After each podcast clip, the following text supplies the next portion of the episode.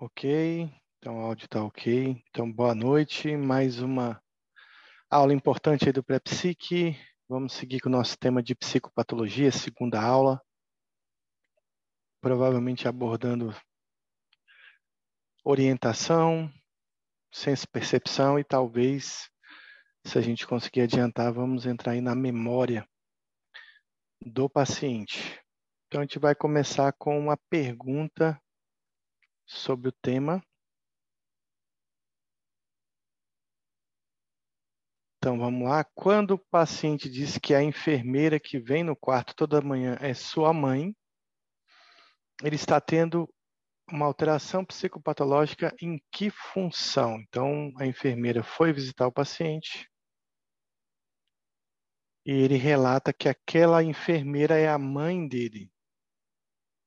Então, o que está acontecendo aí e que alteração a gente está vendo nesse caso? Uma alteração da consciência, da consciência do eu, da atenção, da orientação ou da abstração do paciente.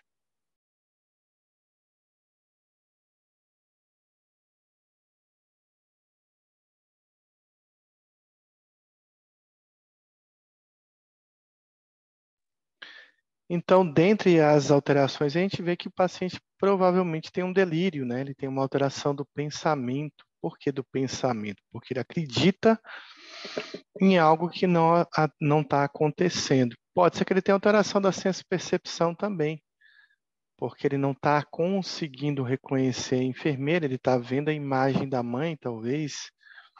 Então, ele pode ter uma distorção aí do, do rosto da, dessa enfermeira tendo uma ilusão aí na senso-percepção, mas é fato que ele não está se orientando em relação às outras pessoas, que é um tipo de orientação muito importante, ou seja, o paciente não está orientado quanto às outras pessoas que visitam ele. Então, isso aqui é um delírio, né? uma síndrome que a gente vai estudar quando um paciente acaba acreditando que existe um impostor, né? Tomando conta, é, convivendo ali com ele, mas se passando, né? Muitas vezes por um, um, uma pessoa é, da família, ou ao contrário, ele está reconhecendo um estranho e vendo nesse estranho uma pessoa familiar, que é o caso aqui dessa questão. Existe uma pessoa estranha, que é a enfermeira, e ele está vendo a sua mãe nessa enfermeira. Então, isso é um delírio específico, é uma síndrome chamada síndrome de Fregoli, mas que a gente vai estudar daqui a pouco. Ela tem uma, reação, uma relação com orientação, com pensamento, com senso percepção, mas também uma alteração relacionada à memória. Por que, que a orientação é importante? Porque ela é a capacidade de duas coisas importantes. Do paciente se situar em relação a si mesmo, né, de saber quem ele é, e também em relação ao ambiente. Quando eu falo ambiente, estou falando todo o ambiente, o local, o tempo, mas também as outras pessoas, como a gente viu aí na, nessa questão agora há pouco. Então, a orientação ela depende muito da senso-percepção. Né? Então, a gente tem uma coisa aqui chamada a percepção, que a gente está vendo aqui várias imagens redondas, né, com, com uma lista branca, mas a gente logo faz uma apreensão dessa percepção. Se a gente está vendo uma imagem que está sendo codificada, essa imagem está sendo levada para áreas cerebrais relacionadas à memória, à questão do raciocínio, e nós entendemos aí que provavelmente o assunto dessa foto aí seja o tênis, né? Por se tratar de bolas de tênis. Então, a percepção é aquilo que a gente percebe, mas a apreensão é aquilo que a gente entende, compreende e raciocina em relação ao que a gente percebe. A orientação ela depende muito da consciência, porque se eu tenho um paciente com uma alteração da consciência, por exemplo, torporoso, um paciente comatoso, um paciente com um rebaixamento do nível de, de consciência, a orientação não vai conseguir se manter exata. A orientação depende também da percepção. Vejam ali um paciente reconhecendo né, a questão da, da reconhecendo a enfermeira como uma mãe, então ele pode ter alterações da percepção que alteram sua orientação, Ela também é dependente da atenção, porque você tem um paciente muito desatento, por exemplo, com uma redução da atenção, essa orientação vai estar prejudicada. Ela depende da memória, porque quando eu vejo a enfermeira, eu tenho que lembrar que ela é enfermeira e não a minha mãe, eu tenho que lembrar como é a imagem da minha mãe, então existe uma relação da orientação com a memória também, já que todas estão interligadas, todas essas funções cerebrais, e ela tem a ver com a cognição, por exemplo. É, é comum que a gente pergunte para um paciente esquizofrênico, né, que dia é hoje, né, onde é que ele está, e muitas vezes por uma perda cognitiva, ou um paciente com déficit intelectual, ele não vai lembrar que data é, que local é aquele, o que está sendo realizado naquela sala, por uma questão também da cognição estar prejudicada. Então, a orientação, ela dá base para essas funções cerebrais, mas ela também é dependente dessas funções cerebrais. Existem dois tipos de orientação, basicamente. Uma orientação autopsíquica, ou seja, aquela que se refere à própria pessoa, né, quem é o indivíduo, e ela vai ter uma interligação com uma coisa chamada consciência do eu, porque aí vai a questão da identidade, da unidade, da atividade desse eu, né, desse self, dessa relação e separação desse eu com o mundo. Então, a orientação ela também quando você tem uma alteração da orientação, ela pode ter uma alteração concomitante da consciência do eu. Então, aqui, um dos elementos da consciência do eu depende dessa orientação. E ela também tem uma orientação chamada alopsíquica, que se refere para fora do indivíduo, né? ou seja, em relação ao mundo externo, que é o que a gente chama de orientado no tempo, no espaço. Né? Então, uma orientação relacionada ao tempo, relacionado ao espaço, relacionada às outras pessoas e principalmente uma orientação em relação à situação que está sendo vivenciada naquele momento. Então, quando a gente pergunta o que está acontecendo aqui nessa sala, por exemplo, é muito comum pacientes com demência a gente testar a orientação, ele diz, não, é uma consulta médica, né? eu vim aqui pegar um laudo, eu vim aqui pegar uma receita, eu vim aqui passar pelo médico, então se refere a essa orientação de situação também.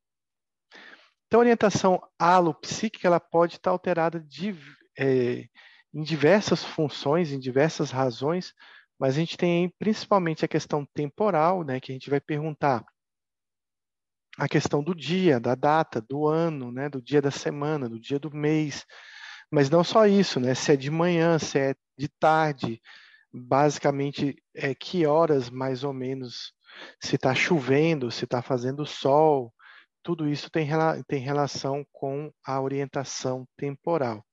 Mas ela também diz respeito ao espaço, e quando eu pergunto espaço, é onde você está.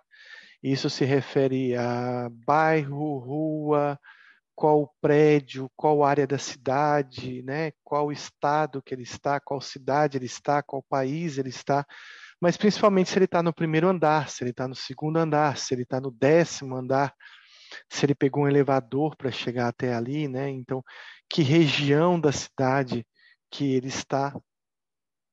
Orientação quantas outras pessoas, e a gente vai falar bastante de Frégoli e Capgras, né, nessa questão da identificação de outras pessoas, e na questão também da situação que eu já citei para vocês situação vivenciada pelo paciente naquele momento. Claro que essas orientações, tanto quanto a si, quanto ao self, quanto ao, ao espaço, quanto ao mundo externo, elas se interrelacionam, mas o paciente pode ter uma orientação específica só autopsíquica sem ter uma alteração, por exemplo, alopsíquica. E também a, essas alterações da orientação elas podem ser parciais, né? Então, por exemplo, o paciente ele, ele sabe é, que, di, que horas são, mais ou menos, que dia é da semana, mas ele talvez não saiba o dia do mês, ou o mês que está, o ano que está, ou ela pode ser uma desorientação total, ou seja, o paciente ele tem uma limitação de acesso a diversas informações.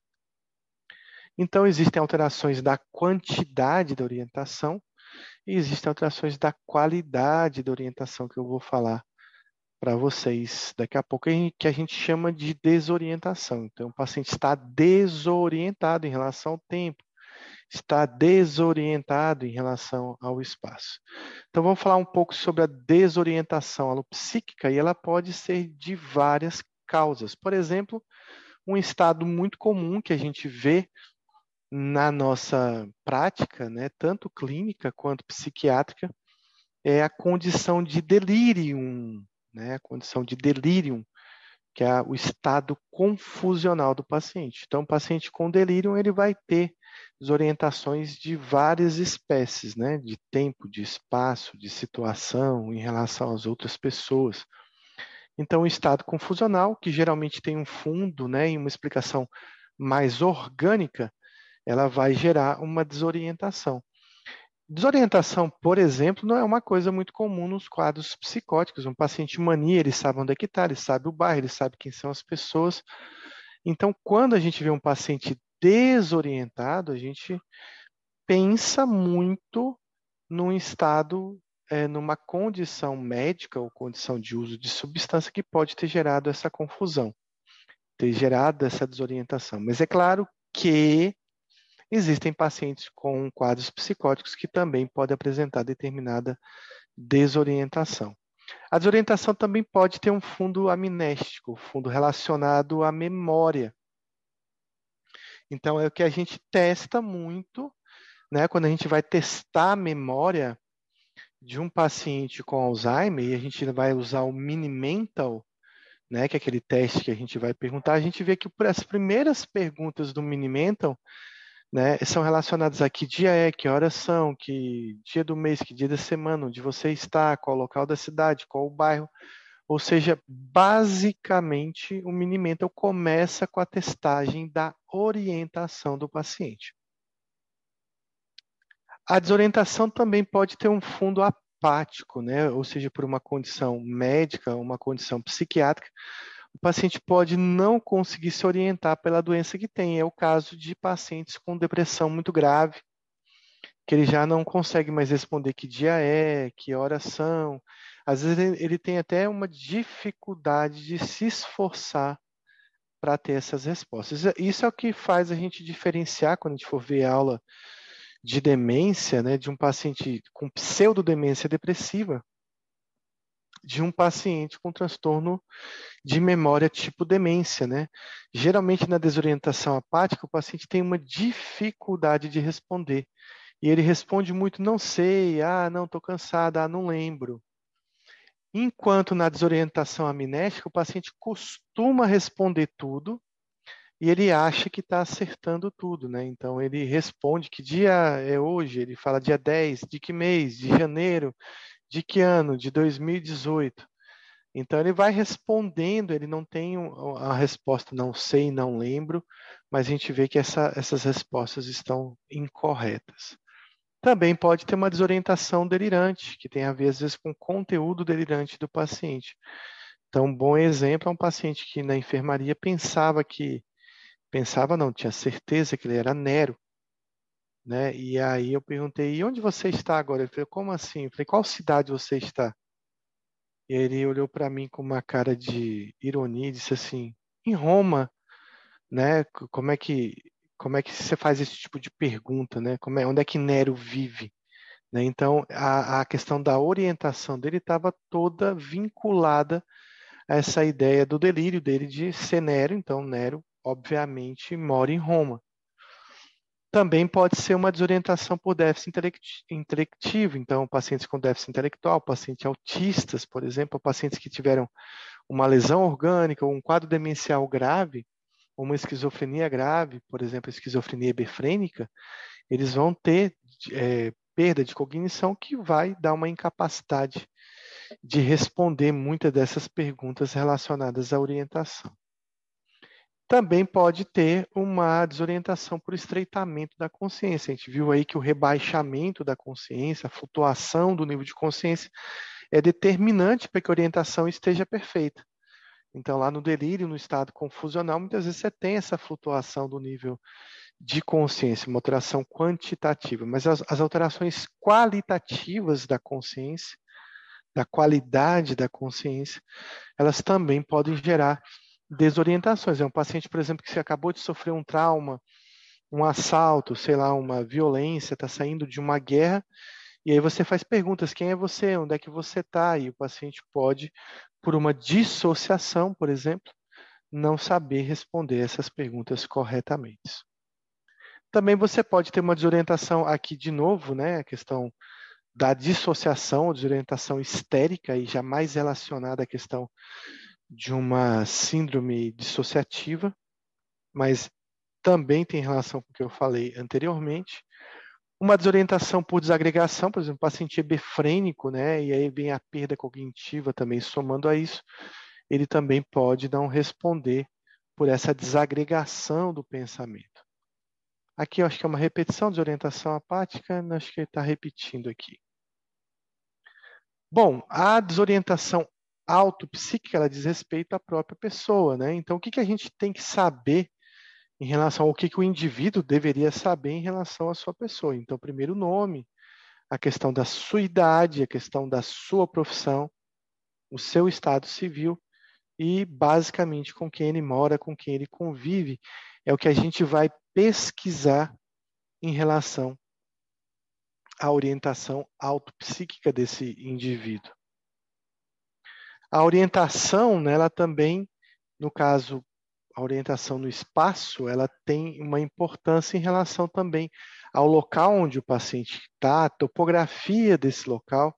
Se o paciente ele tem uma orientação geográfica desse local onde ele está, se ele também tem noção de distância, né? Aqui é distante da sua casa, ele diz, não, é bem pertinho, mas ele mora, sei lá, 10 quilômetros do consultório.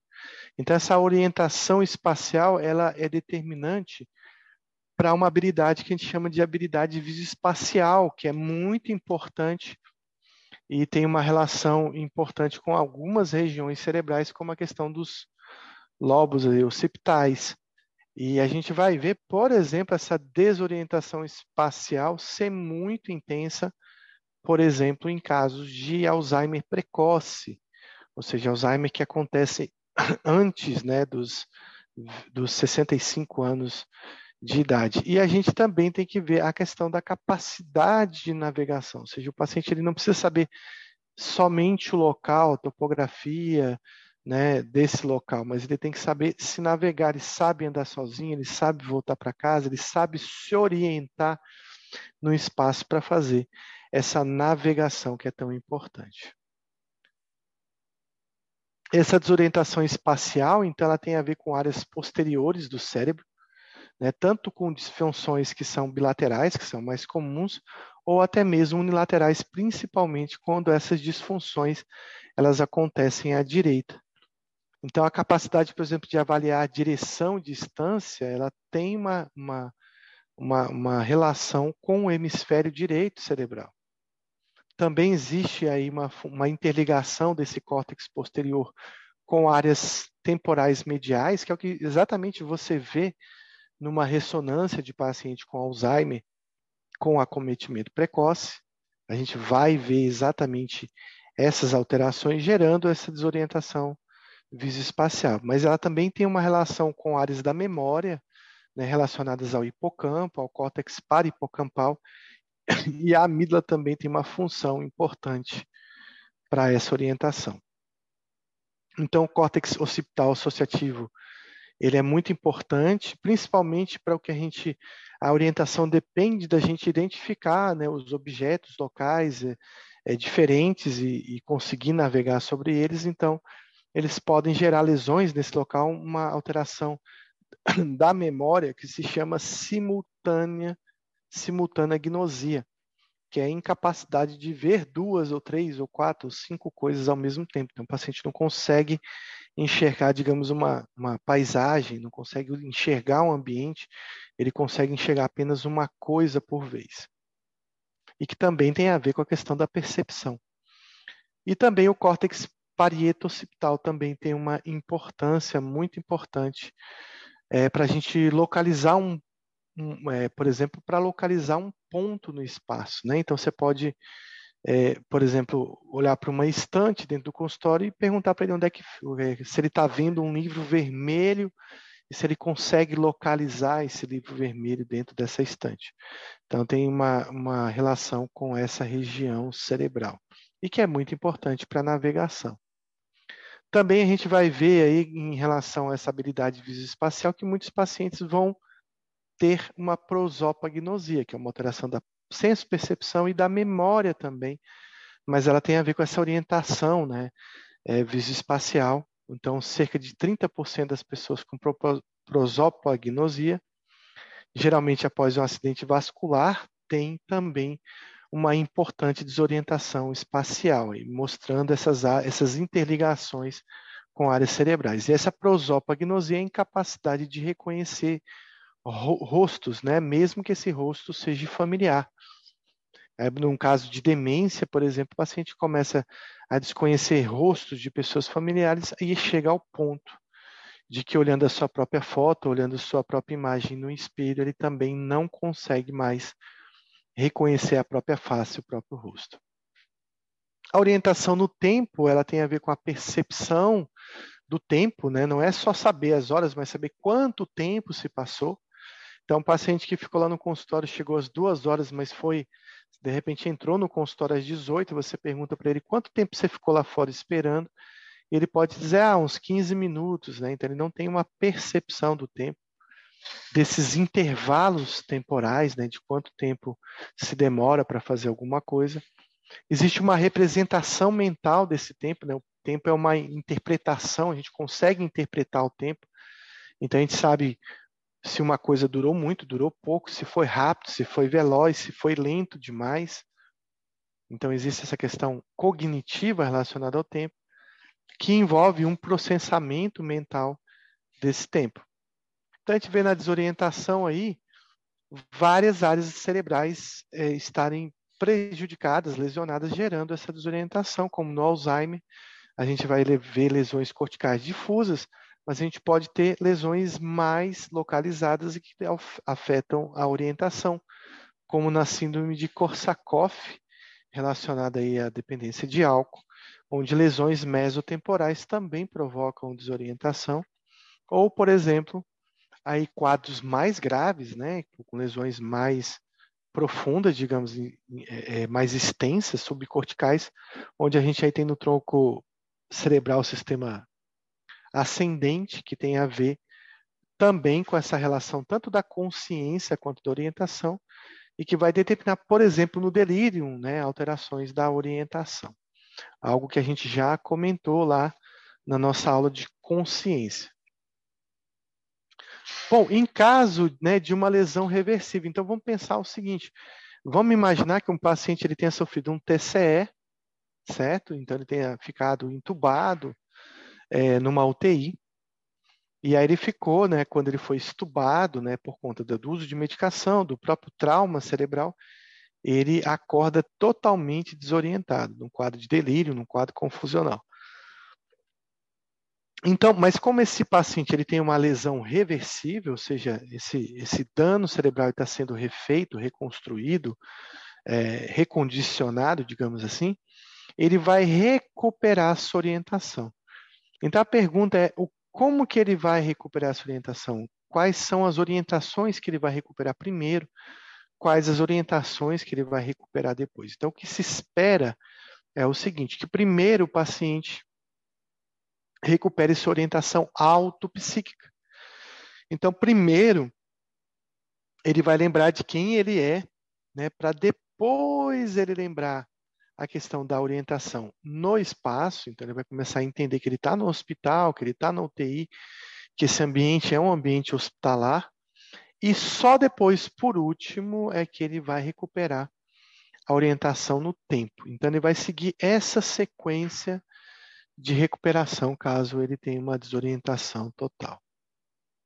Então, exemplos aí da, da alteração da orientação, né? Então, vou dar um exemplo bem clássico aqui, bem legal, porque é uma alteração da orientação, mas todo mundo não presta atenção nisso. Então, um caso, né, rápido, né, de, então, de uma pessoa que é a Maria, ela estava internada num quadro depressivo, psicótico. E um belo dia ela recebe a visita do pai. Mas para surpresa de todo mundo, ela não consegue reconhecer o pai, então ela diz: Este não é meu pai. Ela não consegue fazer esse reconhecimento, ela não reconhece aquele indivíduo, aquele homem, como seu pai. Então Maria diz que ele é um impostor. Vejam aí que Maria não é só uma questão de reconhecimento só, né? Ela tem uma ideia por trás desse não reconhecimento. Ela tem uma explicação para o que está acontecendo. E ela está dizendo que aquele homem ali, se dizendo, se passando pelo seu pai, é um impostor. Então ela conta uma história para isso. Ela nos conta que o pai dela tinha quatro irmãos, né, que todos esses irmãos eram gêmeos idênticos e que aquele homem que estava ali era um tio, um dos irmãos do pai, se fingindo, se passando por seu pai. Então era um impostor, mas um impostor da família, né, digamos assim. Então o que está acontecendo aqui é que a gente sabia, né, que na verdade aquela pessoa realmente era o pai dela.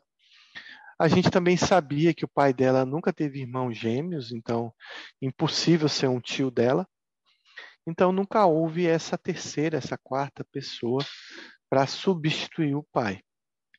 Então a gente está diante de uma situação aí específica onde Maria não identifica o pai por várias razões, por uma alteração da orientação, por uma alteração do pensamento, que existe aí um delírio em relação a um impostor estar tá se passando pelo pai dela, provavelmente uma alteração da senso-percepção, ou seja, de um não reconhecimento sensorial daquela pessoa, e isso tem um nome específico que eu vou citar só uma letra desse nome aqui. Quero saber se vocês sabem responder que situação é essa que Maria está vivendo.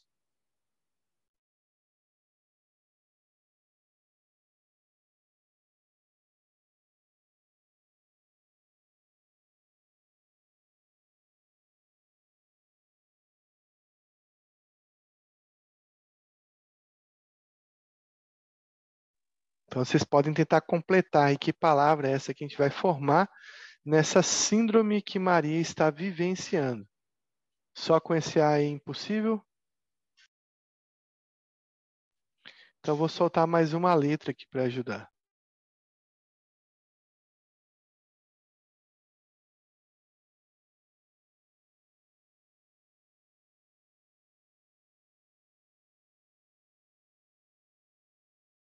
Então, Pedro citou cápigras aí. Só faltou uma questão aí na ortografia, Pedro, porque começa com a letra C. Né? Então, essa é a síndrome de cápigras, que ao mesmo tempo que é um delírio de, de identificação, ó, um delírio de identificação. Um delírio que eu não identifico alguém. Eu, ele poderia apenas não reconhecer o pai, mas não dizer que era um impostor, não dizer nada disso. Então, se ela não reconhecesse o pai, nós teríamos uma alteração da orientação, talvez da senso-percepção e provavelmente da memória.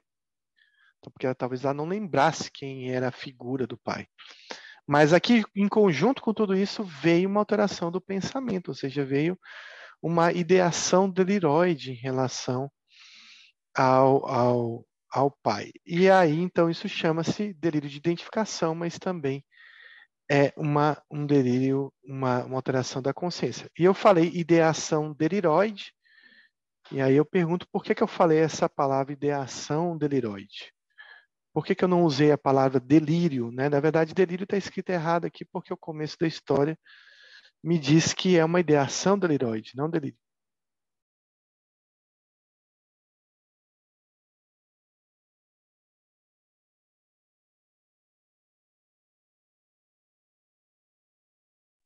Então, quase isso, Pedro, é porque a, ideia, a palavra delírio, ela está delimitada em alguns livros para quando esse paciente tem uma falsa juízo crítico relacionada a uma psicose primária. Quem são as psicoses primárias? Né? Esquizofrenia, transtorno delirante persistente, transtorno esquizoafetivo, transtorno psicótico breve transtorno esquizofreniforme.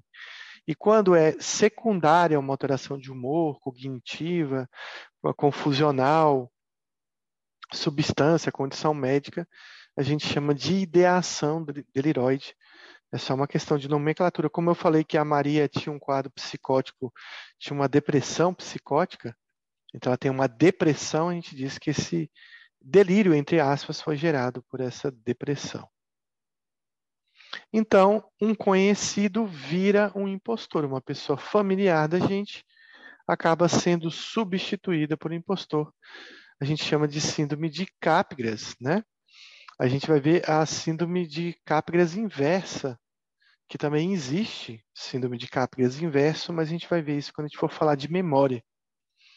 Então, essa é a famosa síndrome de Capgras, mas a gente vai ver uma outra situação que é Fernando, que ele também estava internado, ele também está eufórico e psicótico, ao contrário de Maria, ele não está depressivo, né? provavelmente quadro talvez de doença bipolar aqui.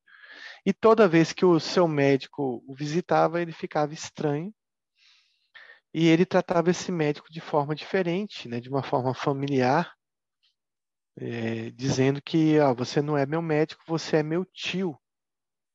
Então ele reconhecia esse médico como alguém da família dele. E ele perguntava para o médico: o que você está fazendo nesse, nesse, hospital? Por que, que você está vestido assim? Então, por que, que o tio dele estava se passando por um médico no hospital? Então, a gente está aqui diante de um paciente que, que ele acha, acredita que o tio dele está invadindo lá, sei lá, o hospital e se passando por um profissional de saúde. Talvez o tio dele não, não tivesse essa profissão.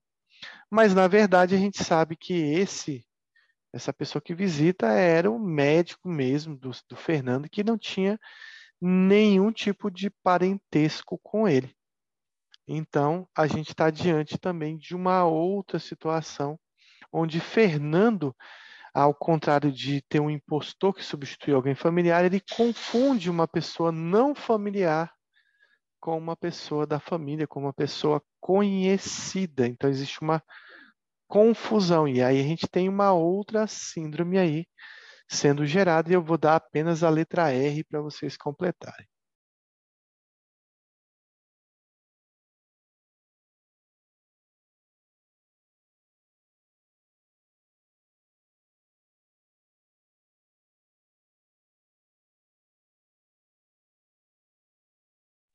E aí, então, essa é a síndrome de Fregoli. Eu não sei se a pronúncia é Fregoli ou Fregoli, Nunca, nunca tive curiosidade de pesquisar, mas eu chamo de Fregoli. Mas...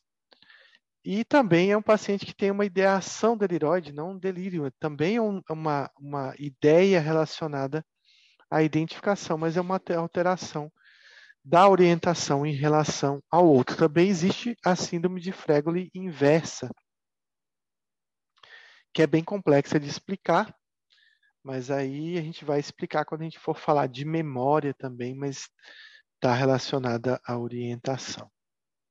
Então, na síndrome de Fregoli, um desconhecido acaba virando uma pessoa íntima, uma pessoa conhecida. Aí muita gente me pergunta, professor, mas a gente fica estudando Cáprigas, é, fica estudando Fregoli, né? Então, é, é, é bem complicado de, de ver isso, isso só tem em livro. Na verdade, não. Eu já vi Capgras e Fregoli diversas vezes. A gente vê com muita frequência em quadros psicóticos. Então, não é uma coisa tão rara, não. Por isso que ela é tão falada né, nos livros, porque a gente vê com uma certa frequência. Aí tem uma pergunta de Pedro, ele não entendeu a diferença, mas quando a gente for falar de Fregoli inverso e Capgras inverso, eu vou explicar para vocês, tá? Então, só para dar um exemplo aqui, o Fregoli inverso é quando ele acredita que ele ocupou o corpo de um impostor. Né? Então, por exemplo, ele está com um corpo diferente do dele. Acontece muito isso em filme, né? filme infantil, que as pessoas trocam de corpo. Né? Ele, acha, ele acredita que ele é ele mesmo, que é o próprio self, mas ele está no corpo de, da, de outra pessoa, ele não reconhece o próprio corpo.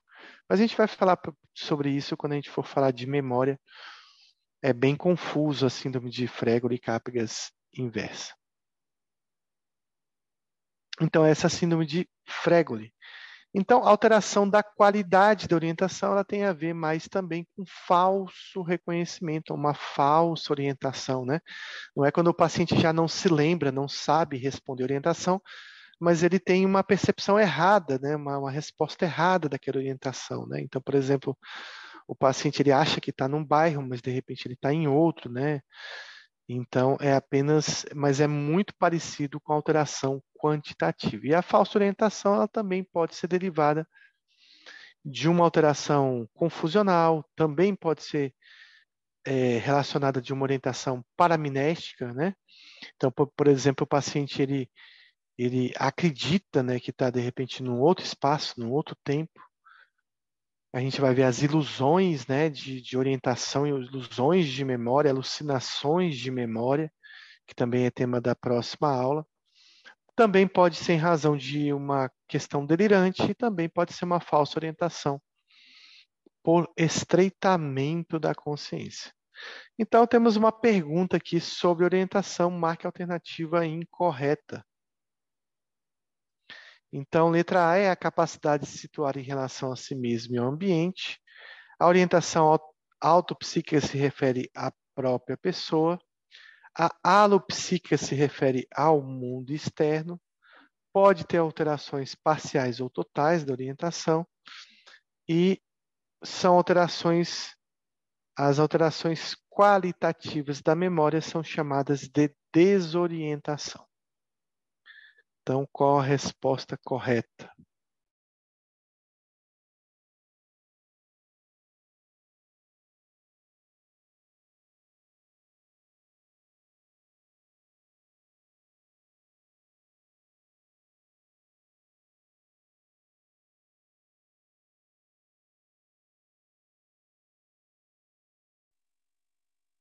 Então, assim, uma questão de por exclusão, né? A gente vai responder a letra E, as alterações da quantidade de orientação são chamadas de desorientação, as alterações da qualidade da orientação são chamadas de falsa orientação.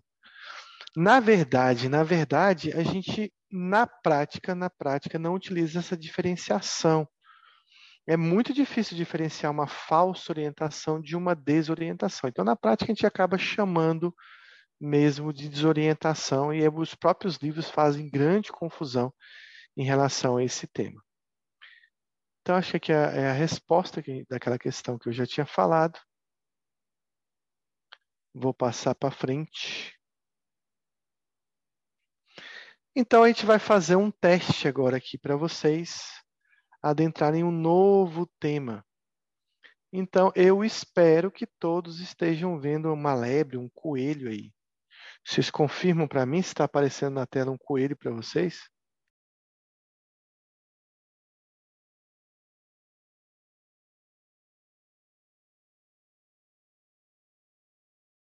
Bom, então tá todo mundo vendo o coelho. Quem não estiver vendo o coelho, por favor, aí, ou mude de óculos ou procure um psiquiatra. Bom, e se eu disser para vocês que na verdade, na verdade, vocês não viram um coelho? Então, o que, que aconteceu que vocês viram, né? Como é que, que vocês realmente viram? Então, vocês realmente viram isso aqui, um código. Um código com várias informações, né? E que o cérebro lê como se fosse aqueles aparelhos antigos de telégrafo, né? Que vai mandando código Morse.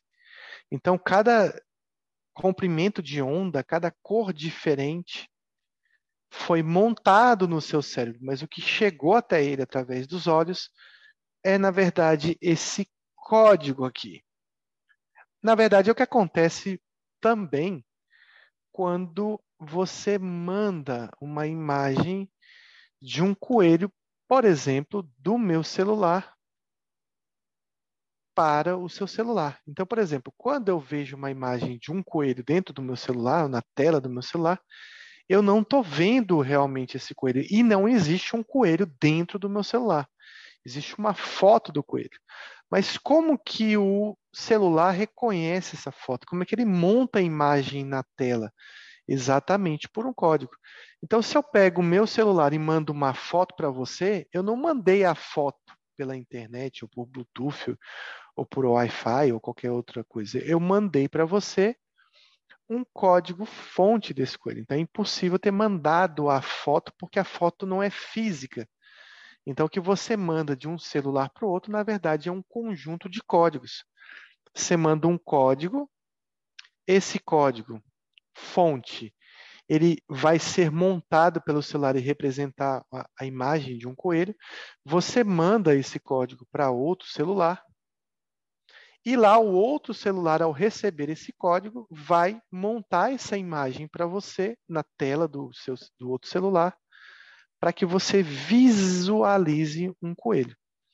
Então é esse tipo de informação que chega quando você manda uma mensagem no WhatsApp, quando você manda um áudio, quando você manda qualquer outra coisa, você está mandando um bocado de códigos que as máquinas, que esses aparelhos fazem uma montagem, uma recodificação, e nessa recodificação a gente vê o resultado, que é um coelho, que é um som, que são palavras escritas. Então é exatamente isso que acontece, é impossível mandar uma foto. Então, basicamente, o processo de percepção ele acontece assim: o olho humano ele vê aquele conjunto de luzes né, que está sendo emitido, de reflexos, na, verdade, das, lu da, das luzes né, que, que refletem sobre o coelho. Ele capta esses reflexos, mas esses reflexos são enviados para regiões cerebrais através de um, como se fossem um código. E esse código é montado dentro do cérebro, nós temos a nossa visão, digamos, interna depois dessa montagem desse código, então nós conseguimos montar internamente na mente a figura de um coelho. Tanto que, por exemplo, eu faço sempre a pergunta para o paciente se ele é capaz de enxergar de olhos fechados. A resposta é sim. Ele pode enxergar, por exemplo, quando ele está sonhando, ele pode ver um coelho, um coelho quando ele está sonhando sem necessariamente usar os seus olhos. É por isso que um paciente cego pode ter alucinações, porque ele não precisa desse processo de visualizar a luz. Esse código-fonte pode ser gerado dentro do próprio cérebro.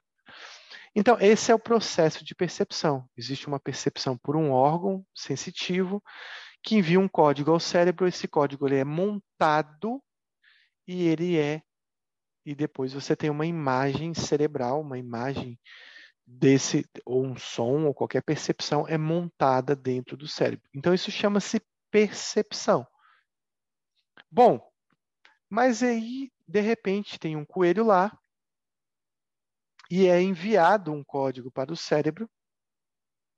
Só que existe uma alteração. Quando o meu cérebro foi montar esse código, ele, sei lá, ele trocou um zero aqui por dois, um um por três, e na hora de montar a imagem, o que vai acontecer é que esse código não foi exatamente o código que foi enviado.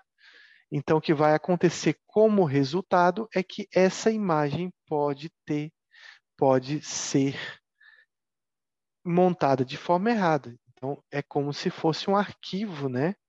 Que foi que veio com alguns danos e com esse dano a imagem se formou com alguns defeitos. Então, quando eu percebo algo que é montado pelo meu cérebro com algum defeito, com alguma alteração, com alguma deformidade, existe um erro de leitura de, dessa na formação desse, desse código.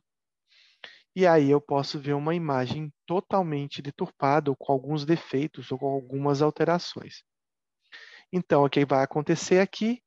Eu estou vendo um coelho, meu olho manda esse código para o meu cérebro, mas na hora de montar essa imagem a nível cerebral, eu posso ver uma coisa totalmente diferente do que meu olho captou. Então vejam que eu peguei a imagem de um coelho e ela foi totalmente deformada dentro do meu cérebro por um erro de leitura dessa imagem. Vocês conseguem entender o que está acontecendo aqui? que a alteração da percepção está acontecendo?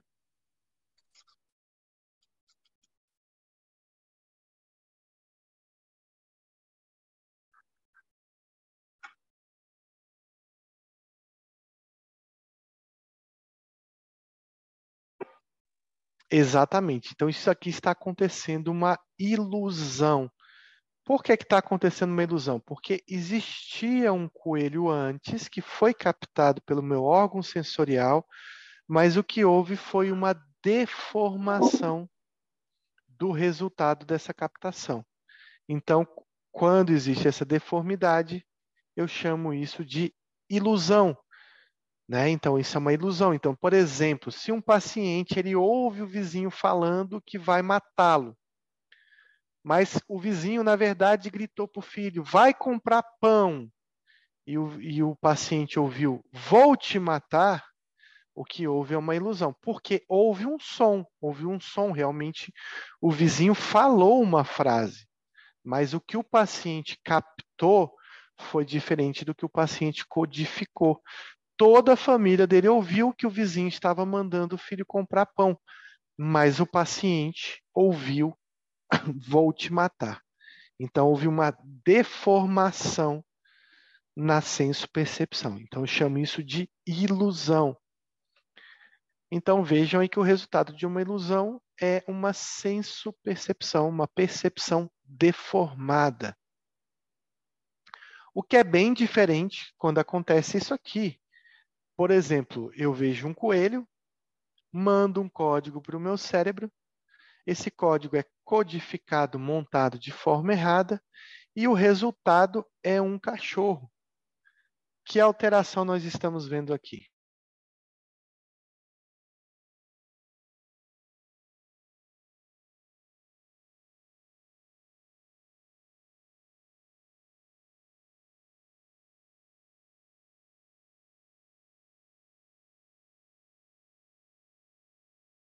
Então, essa é uma pegadinha da aula. Vejam, continua sendo uma ilusão.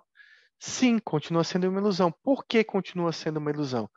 Porque a percepção do cachorro partiu de um objeto, partiu de algo que realmente foi sentido, que foi realmente percebido pelo paciente. Mesmo que o resultado final seja totalmente diferente do que o órgão sensorial percebeu. Então, continua sendo uma ilusão.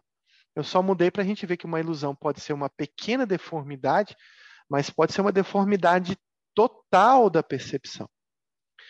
Então, aqui, o resultado, ó, bem diferente, mas continua sendo uma ilusão.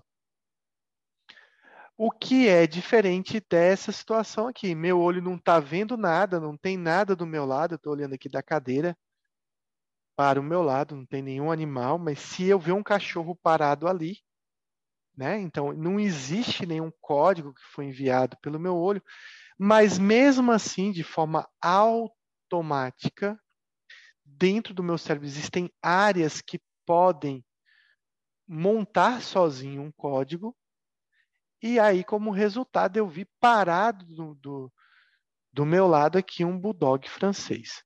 Então vejam que aqui a gente está diferente de uma situação chamada ilusão, porque não houve nada percebido pelo meu órgão sensorial. Então a pergunta se é uma ilusão? Não. Nesse caso, que o resultado final da percepção foi totalmente cerebral, eu tenho aqui uma alucinação. A alucinação, ela não precisa do órgão sensorial, ela não precisa do olho, ela não precisa do ouvido, ela não precisa do tato, na, da gustação, da parte olfativa para acontecer, porque ela, na verdade, é um processo interno, ela é um processo estritamente cerebral. Então, as alucinações e ilusões são alterações da qualidade da senso-percepção. Aqui uma lembrança aí do Call e Aspers para você. Mas elas diferem entre uma e a outra. Então, a senso-percepção pode ter alterações na quantidade e elas também podem ter alterações na qualidade do que a gente está percebendo. Vocês conseguem entender o que, que eu estou vendo nessa foto?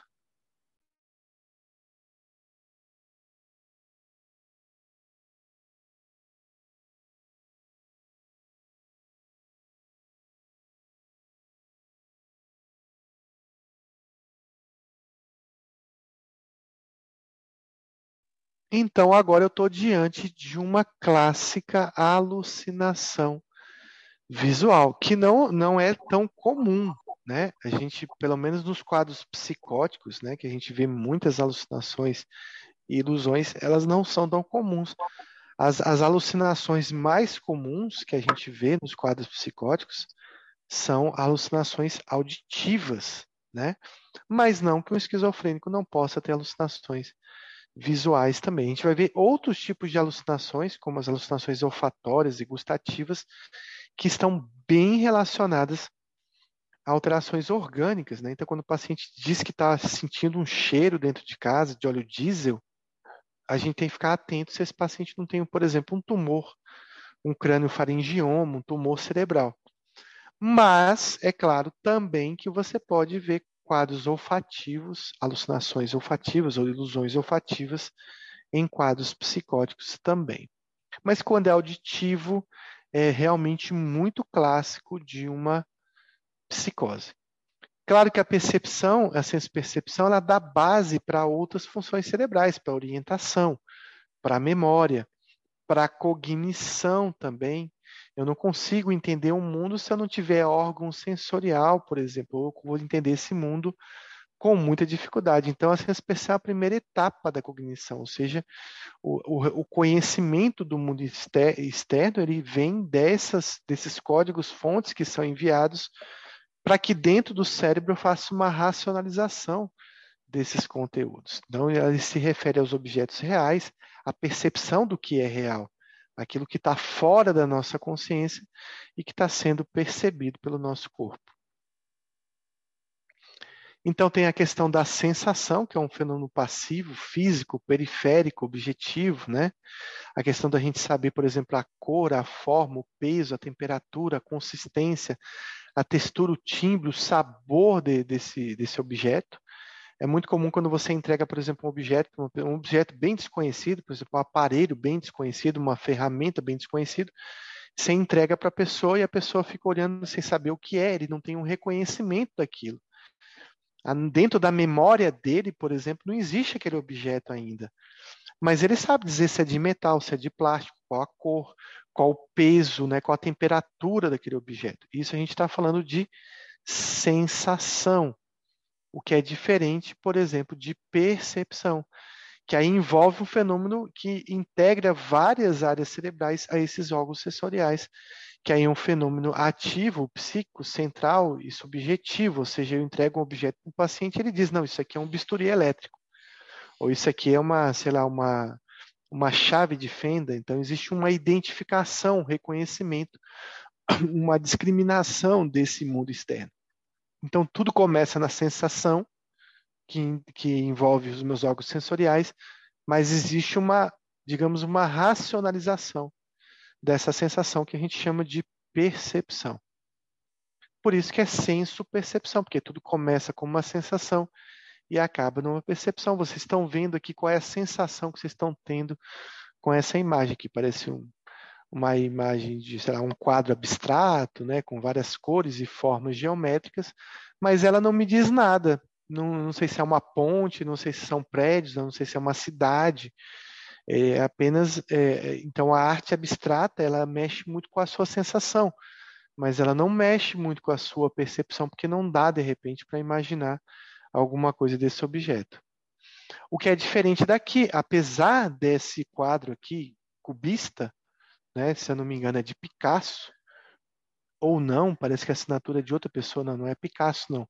Mas de qualquer, qualquer forma é um cubismo, mesmo que eu tenha feito um quadro também com formas mais geométricas, né? Você vê que tem muitos quadrados, partes arredondadas, tem um sombreado desses quadrados, mas mesmo sendo formas geométricas, eu consigo entender essa imagem, eu consigo ter uma percepção dessa imagem aqui, que parece uma mulher sentada numa cadeira, parece que tem alguns móveis ali atrás, um, um vaso.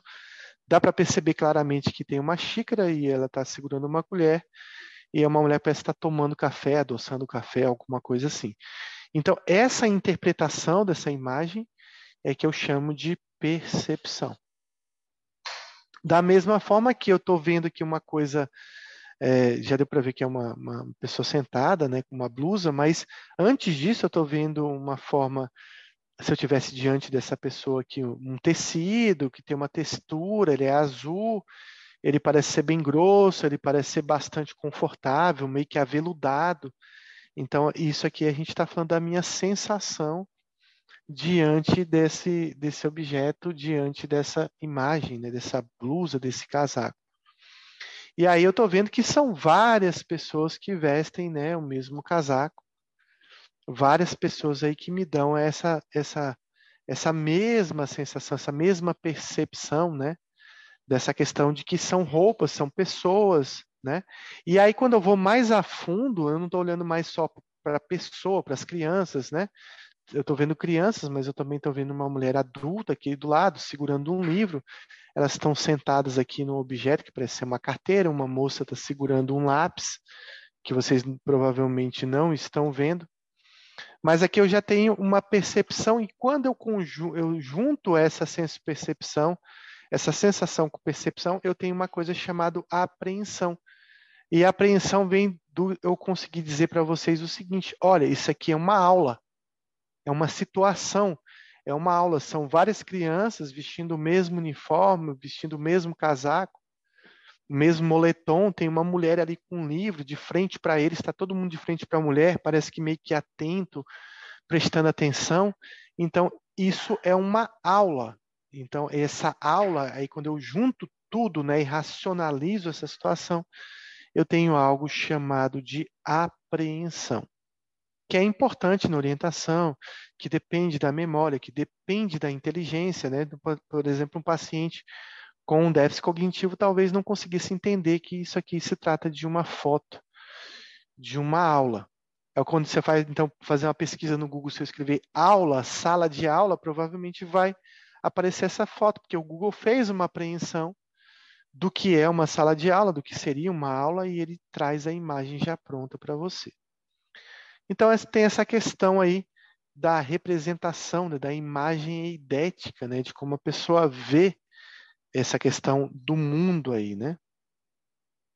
Uma alteração da senso-percepção, a gente tem aí uma alteração chamada pareidolia, né? que não é uma alteração patológica. A gente acaba fazendo isso com muita frequência. Muitas vezes você está lá escovando os dentes, você olha para o granito, de repente, da pia, ou para uma rachadura na parede, você começa a ver imagens, você começa a ver um rosto, você começa a ver uma figura ali que a gente vê em vários locais, seja na espuma de, de um café, seja numa nuvem, né? Então, isso tem o nome de pareidolia, que provavelmente vocês devem estar tá vendo um coração, uma nuvem que se formou aí com formato de coração. Isso porque o nosso cérebro está todo instante tentando reconhecer objetos, tentando relacionar as sensações a uma percepção, uma apreensão, uma tentativa de identificação desse objeto externo. Então, existem alterações da qualidade da, da sensoriais. E essas percepções sensoriais, elas não vêm só dos órgãos do sentido, né? Os clássicos órgãos do sentido, como a questão do olho, dos ouvidos, né, da boca, do nariz, do tato, mas também sensações relacionadas aos movimentos corporais, que são as sensações proprioceptivas. Quando eu tenho uma alteração da senso-percepção relacionada à propriocepção, eu chamo isso de uma alteração sinestésica. Por que cine? Porque tem a ver com movimento, com cinema, né? Mas também não tem só isso, às vezes você também tem alterações relacionadas aos órgãos viscerais. Né? Por exemplo, quando você sente o intestino movimentar, você sente a questão aí da, do peristaltismo, ou quando você está, de repente, ansioso você sente uma palpitação, você sente o coração disparar quando você corre, faz uma atividade física, então você tem uma alteração sensorial chamado de senestésica. Confunde um pouco porque com cine, né? Mas a gente lembrar que cine é a questão do movimento. Então, senestésica em relação aos órgãos viscerais. Então, por exemplo, citando aqui uma alteração senestésica, o paciente pode dizer que o coração dele está batendo no joelho. Ele bota a mão no joelho e ele está sentindo o coração pulsar. Ele não está dizendo para você que é uma artéria que está ali, que ele está palpando, ele está sentindo a pulsação aqui, está sentindo o coração mesmo pulsar. Ou ele pode sentir o fígado apodrecer. ou ele pode sentir que os pulmões foram roubados, ele não está conseguindo respirar porque roubaram o meu pulmão. Ele vai ter descrever uma sensação de vazio dentro da caixa torácica. E isso é uma alteração senestésica da senso-percepção.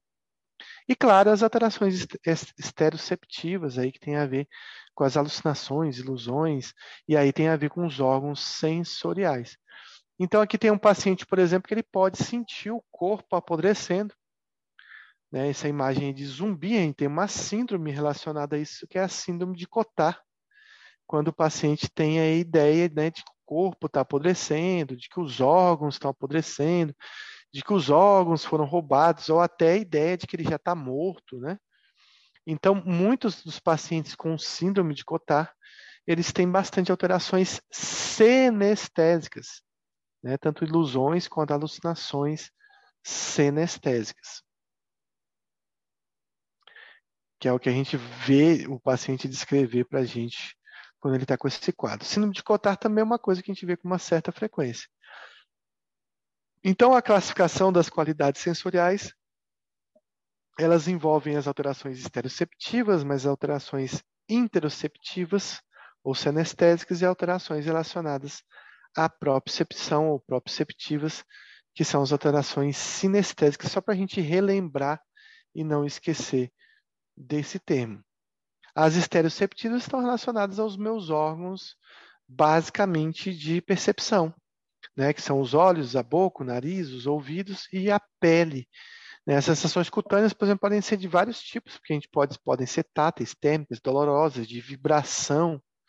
Né? Então, as percepções de ouvido, não, na verdade, não precisam ser, por exemplo, alucinações somente com sons, palavras, podem ser zumbidos, podem ser tínitos, pode ser é, pequenos, o paciente pode ouvir sinos, né? pode ouvir é, pequenas vibrações que, que saem algum som de vibração. As proprioceptivas têm a ver com os movimentos mesmo do corpo, né? com a posição segmentada do corpo, onde é que está minha mão, onde é que está meu braço, a questão do próprio equilíbrio, da barestesia, da sensação de pressão que o paciente está tendo, ou da palestesia, né? que é a sensação de vibração sentida no corpo, que tem a ver com a propriocepção. E as interoceptivas estão relacionadas as alterações senestésicas, que podem relacionar os órgãos sensoriais, mas também pode ser sensações que a gente não descreve como sensações estereoceptivas próprias, mas, por exemplo, bem-estar, mal-estar, fome, sede, sensibilidade visceral, está dentro das, das alterações interoceptivas também. Claro que toda sensação, toda percepção, ela envolve um conteúdo de coisas, né? Então aqui, por exemplo, eu tenho, vejo uma imagem que ela tem profundidade, eu consigo ver exatamente que é uma criança deitada. Parece que tem um fundo lá, parece não, tem um fundo, né, escuro. Não sei se ela está num tapete, se ela está num colchão. Eu consigo perceber os fios de cabelo. Eu percebo, eu consigo perceber essa imagem de forma perfeita. Claro que é uma foto, né?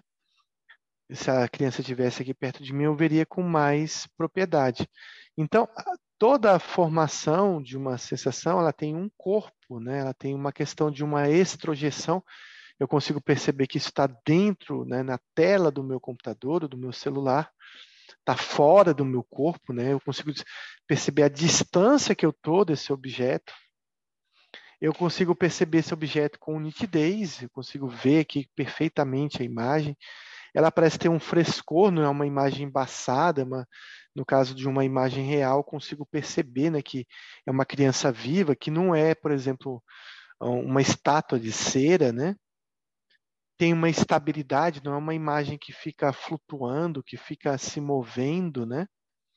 E ela também tem uma ausência de influência pela vontade, eu não consigo modificar essa imagem pela vontade. Mas, claro, que um paciente com uma psicose, por exemplo, ele pode ter algumas dificuldades de, perce de, de perceber isso, né? essa imagem de forma tão perfeita, ou seja, de uma imagem perceptiva perfeita. Então, muitos pacientes dizem que vem vultos, que vem é, uma pessoa parada na porta que parece um holograma, que não dá para ver o rosto direito, que não dá para saber se é homem ou mulher, é uma imagem embaçada Então, essa imagem perceptiva, em algumas senso-percepções, ela pode ter algumas deformidades, ela não, não precisa ser necessariamente tão perfeita quanto a gente vê essa imagem. Então, a gente vê aí que muitas dessas alterações elas têm uma imagem representativa, aquilo que o meu cérebro montou e que pode ser uma montagem que não está tão perfeita e que, portanto, não pode obedecer às regras das sensações, das percepções. Então, ela pode perder, por exemplo, a corporeidade, ela pode perder a estrojeção, ela pode perder alguns detalhes que a gente tem quando está vendo algo muito perfeito.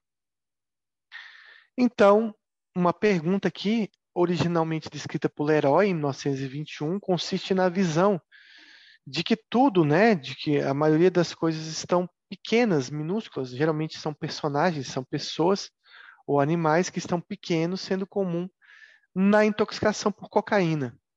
Então, qual alteração psicopatológica encontrada? Alucinação gulliveriana, alucinação liliputiana, alucinação, uma dismegalopsia, uma alucinação negativa, ou uma alucinação extracampina.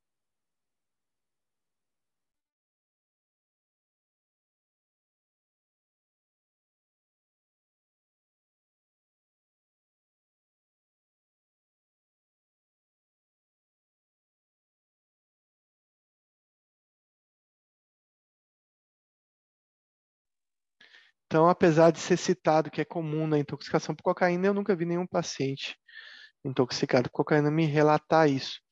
Mas isso é uma alucinação clássica chamada liliputiana. Liliputiana porque Lilliput, que é a figura aí do Gulliver nessa história, era, era uma cidade onde todo mundo era pequenininho, né? Na verdade, Gulliver estava do tamanho normal e ele via todo mundo pequenininho nessa cidade. Tem até um filme chamado Gulliver que conta essa história, um livro também. A alucinação gulliveriana é o contrário, é quando você vê tudo gigante, né? Então, esse é um tipo de alteração. Também existem alterações aí relacionadas à questão da visão cega, né? Então, o paciente cego, ele tem muitas, forma muitas imagens de representações cerebrais que tão, tem a ver com, aí, com córtex estriatal occipital, e a área 17 de Brodmann. Então, por isso que um paciente cego ele pode ter alucinações visuais ou ilusões visuais, ou pode estar enxergando cores, luzes, né, o que é muito comum, mesmo ele não tendo o órgão sensorial perfeito. Né? Aqui um exemplo de alteração de alucinação ou ilusão liliputiana, que está relacionada ao livro de Gulliver, no país de Lilliput, onde ele chega, ele encontra um país onde as pessoas são pequenininhas e até aprisionam ele no início do livro. Então, quais são as atrações da percepção que a gente vê, né? Então, a gente tem as agnosias, que são as faltas de reconhecimento daquilo que a gente está sentindo. Então, eu tenho uma sensação, mas eu não tenho. Isso não forma uma ideia, uma imagem representativa né? Então, objetos que eu vejo eu não reconheço qual a sua função, ou que objeto é aquele.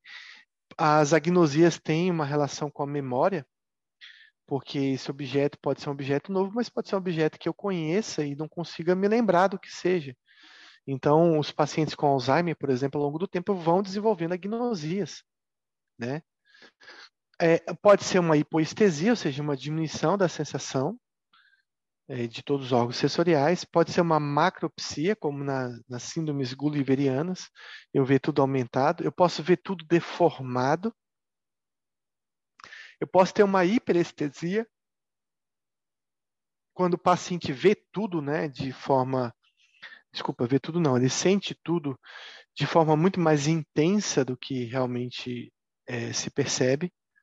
Eu posso ter uma anestesia, uma abolição dessa sensação uma desestesia, que são, é, e desestesia e hiperpatia são muito parecidas, que seriam, na verdade, alterações de uma deformidade da, da sensação, como, por exemplo, a aludínia, né, que é muito comum, um paciente diabético, por exemplo, com uma neuropatia, vestir uma meia e sentir o contato dessa meia ardendo, queimando, doendo, né? Eu posso ter uma micropsia, como a gente acabou de comentar nas alucinações lidiputianas, e eu posso, inclusive, ter a percepção, ter a sensação e anular essa sensação, que a gente chama de alucinação negativa. alucinação negativa, dando um exemplo, assim, é quando você se aproxima do paciente, né, você e mais outra pessoa, mas o paciente não consegue enxergar essa segunda pessoa, ele não consegue perceber que existe uma pessoa ali. É, pode, por exemplo, o paciente de repente não enxergar que tem dois pés, ele enxerga só um pé só, como se uma das pernas, um dos pés tivesse sido amputado, por exemplo. É um exemplo de alucinação negativa. Então, a alucinação negativa é o contrário, eu anulo aquela sensação, aquela percepção. Então, aqui em relação ao tamanho, as macropsias, micropsias ou desmegalopsias, aqui dando exemplo em relação a essa imagem da formiga. Pode ser em relação não ao tamanho, mas a, talvez a, a, ao grau de sensação, na né, intensidade de sensação. Então, anestesia é uma abolição, hipoestesia eu sinto isso de forma menos intensa, e uma hiperestesia eu tenho um aumento dessa sensação. Aqui, por exemplo, vocês conseguem chegar a quantas pessoas?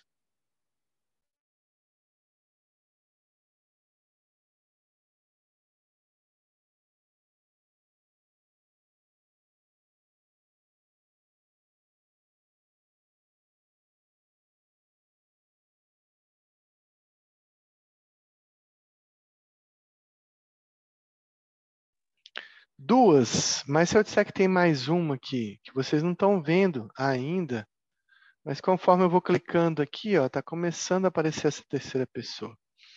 Então, quando eu faço o processo inverso, quando eu vejo três pessoas, mas eu escolho essa do meio e eu começo a assumir com ela, eu tenho uma alucinação negativa. Alucinação negativa, então, seria o inverso, né? Eu faço essa terceira pessoa do meio desaparecer pronto, agora eu tive uma alucinação negativa. Digamos que realmente tenha três pessoas, mas eu anulei a, ter, a, ter, a pessoa que está no meio. Então, isso se trataria de uma alucinação é, negativa que eu estaria vendo aqui. Então, uma pergunta: paciente com Alzheimer pega um guarda-chuva, ele sabe a cor daquele objeto, ele sabe o tamanho, ele sabe a textura, mas ele não sabe qual o nome desse objeto, ele não sabe para que se usa esse objeto. Então, qual a alteração psicopatológica encontrada? É uma sinestesia, é uma desmegalopsia, é uma agnosia, é uma alucinação negativa ou é uma alucinação extracampina?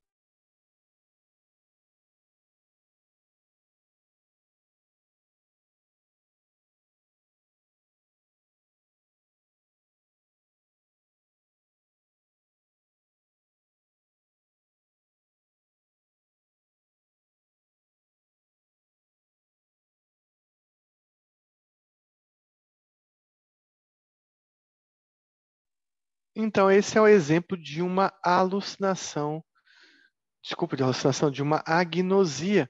Vejam que a agnosia é uma alteração da, da, da, da, da percepção, que o paciente ele consegue reconhecer as sensações, né? Ele consegue observar a cor, o tamanho, ele consegue ver a textura do objeto, mas ele não consegue fazer uma percepção desse objeto, ele não consegue fazer uma apreensão desse objeto também por um defeito na memória.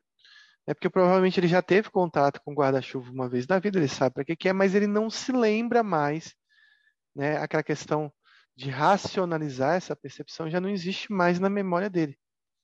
Então vejam que é uma situação aqui onde a senso-percepção está extremamente interligada à memória. Então a gnosia é uma alteração da senso-percepção, principalmente da percepção mais do que da sensação, mas também é uma alteração relacionada à memória. Então, a gnosia, segundo Freud, ele constitui um distúrbio do reconhecimento de estímulos visuais, auditivos ou táteis na ausência de déficits sensoriais. Então, os órgãos sensoriais estão intactos, né, eles estão percebendo o objeto, estão tendo as sensações emitidas por esse objeto, mas eu não consigo é, perceber, fazer uma percepção um reconhecimento desse objeto, por uma questão relacionada à memória. Então, aqui eu estou vendo um objeto, eu sei a sua cor, eu sei a sua textura, eu sei a forma, mas eu não consigo entender o que é isso, né? E para que serve esse objeto. Eu estou diante de uma agnosia. Então, o paciente, ele mesmo com a sensação inalterada, ele não vai ter a percepção. Aqui, por exemplo, vocês conseguem reconhecer esse objeto claramente. Né? Então, que objeto é esse aqui?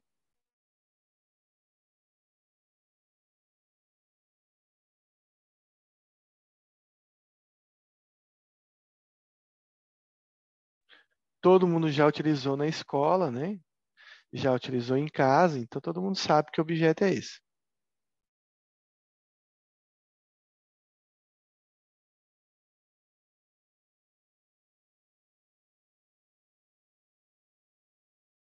Então, esse é o primeiro Mac, né? Olha que Mac bonito. Era portátil. O primeiro Mac inventado pelo Steve Jobs é esse aqui. Então, esse aqui é um dos primeiros computadores, ou primeiros laptops inventados. Claro que vocês não estavam reconhecendo isso aqui como um notebook, né? Como um laptop. Vocês estavam pensando na máquina de escrever, sei lá, alguma coisa assim, um telégrafo, qualquer outra coisa. Isso é porque vocês é, conseguiram ter a sensação desse objeto, talvez alguns detalhes chamaram atenção em algumas questões de algumas teclas, né? Mas vocês não sabiam que isso aqui era um notebook. Parece aí que só Pedro sabia disso. Então, o que acontece é que é assim que um paciente com Alzheimer se sente. Ele vê o objeto, ele vê alguns detalhes que chamam atenção, que lembram alguma coisa da vida dele, mas ele não faz ideia do que seja esse objeto. Então, isso é uma, vocês tiveram uma agnosia por falta de informação do que se tratava aqui, mas o paciente com Alzheimer faz isso direto com objetos muito conhecidos quando ele está em fases avançadas da doença. Então, aí, só para completar, que é o primeiro Mac aí, inventado aí pelo Steve Jobs. Então, o paciente com Alzheimer consegue ter a mesma sensação que vocês tiveram diante desse computador com um guarda-chuva, que é um objeto bem comum. Uma pergunta: ver um coração numa nuvem, qual alteração psicopatológica é encontrada? Sinestesia, letra A, pareidolia, letra B, agnosia, letra C, alucinação negativa ou uma alucinação extracampina.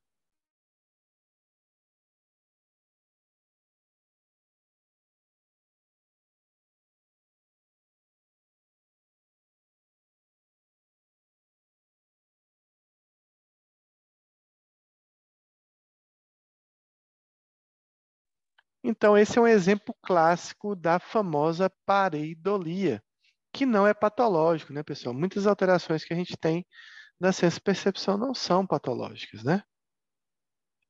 Aqui algumas alterações da, da qualidade da sensação, das deformações da sensação que a gente tem a ilusão, a pareidolia, a alucinação e a sinestesia. Vou explicar cada um deles principalmente relacionada à alucinação, que isso é uma confusão da literatura quando ele fala, ah, teve uma alucinação verdadeira, teve uma pseudo-alucinação ou teve uma alucinose, que existe uma confusão muito grande nesses termos. Por exemplo, se você for ler o livro do Cheniot, do Elie Cheniot, de psicopatologia, você vai entender que pseudo-alucinação é uma coisa, se você for ler o Dalgalarrondo, pseudo-alucinação vai ser uma coisa completamente diferente.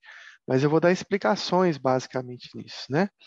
Então, Dalgalarrondo, por exemplo, ele chama de alucinação verdadeira aquela que a gente vê com extrema perfeição, como a gente viu a foto daquela criança, onde a corporeidade, eh, todos os elementos daquela imagem estão perfeitas à nossa frente.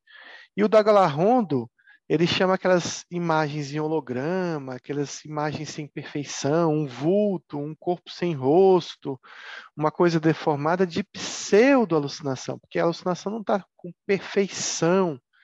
Então ele chama isso de pseudo-alucinação. Já o Chenior ele fala diferente, ele fala que a pseudo-alucinação é uma alucinação que não precisa de um órgão sensorial ou que tem um órgão sensorial acessório. Então, vou dar um exemplo para vocês aqui. Tem um paciente que ele fala o seguinte: lá em Brasília, no Palácio do Planalto, as pessoas estão conspirando e falando mal de mim. Provavelmente sim, mas não provavelmente de você. Então, isso. Aí você pergunta para esse paciente, mas como é que você está ouvindo as pessoas lá em Brasília comentarem sobre você? É impossível você ouvir uma pessoa que está muito distante. Ele diz: Mas eu não estou ouvindo com o meu ouvido, eu estou ouvindo com o meu ouvido da mente, com o meu ouvido interno. É como se a pessoa desenvolvesse um outro órgão sensorial, que geralmente está na mente da pessoa, pode ser na alma, no espírito, ele pode escrever como dentro do cérebro, relacionado a um chip ou alguma outra coisa, e que esse órgão sensorial é um órgão tipo de super-herói, um órgão especial que está captando algo que os nossos órgãos sensoriais não conseguem captar. Quando eu falo que alguém lá em Brasília está falando mal de mim, eu estou tendo uma alucinação extracampina. Por que extracampina? Porque está fora do meu campo de percepção dos meus órgãos habituais.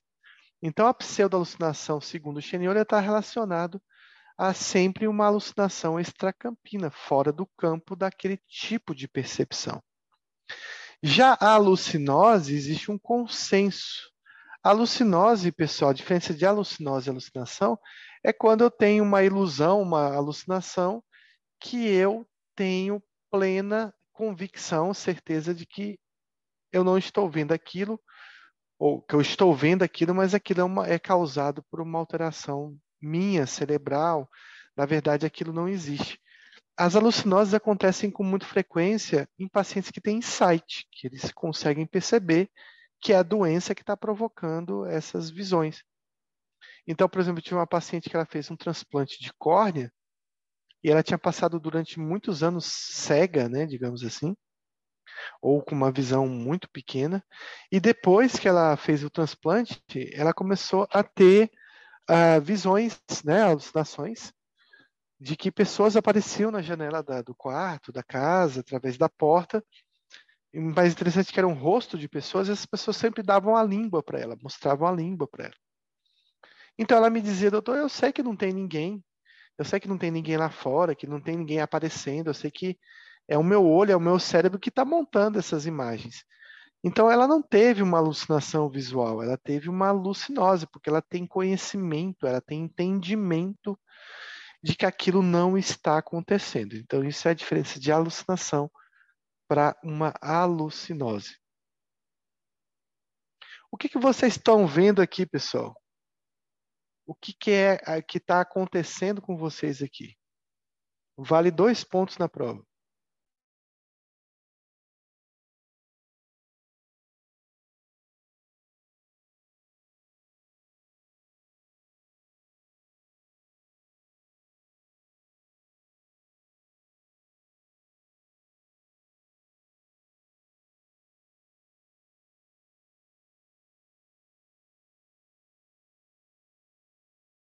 Então, isso é uma pareidolia, né? uma imagem captada por um, um, um telescópio lá da, da, do, do, de Marte, né? que formou o famoso rosto de Jesus que tem lá em Marte. Na verdade, vista de um outro ângulo, vê se, é, consegue perceber que são montanhas que não têm esse formato, ninguém foi lá em Marte e ficou desenhando, não tem nenhuma estátua, é, nenhuma pirâmide, né? que isso aqui deve ser muito grande com o rosto de Jesus, não, é apenas uma formação de uma imagem que eu consigo ver um rosto aqui, parecido um rosto de Cristo aqui.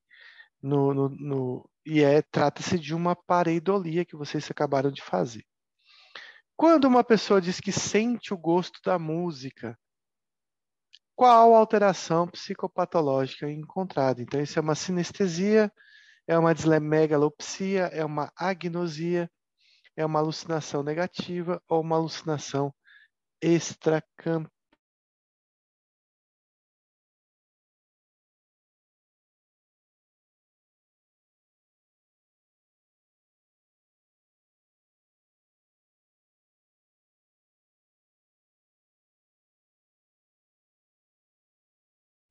então a gente está diante de uma sinestesia.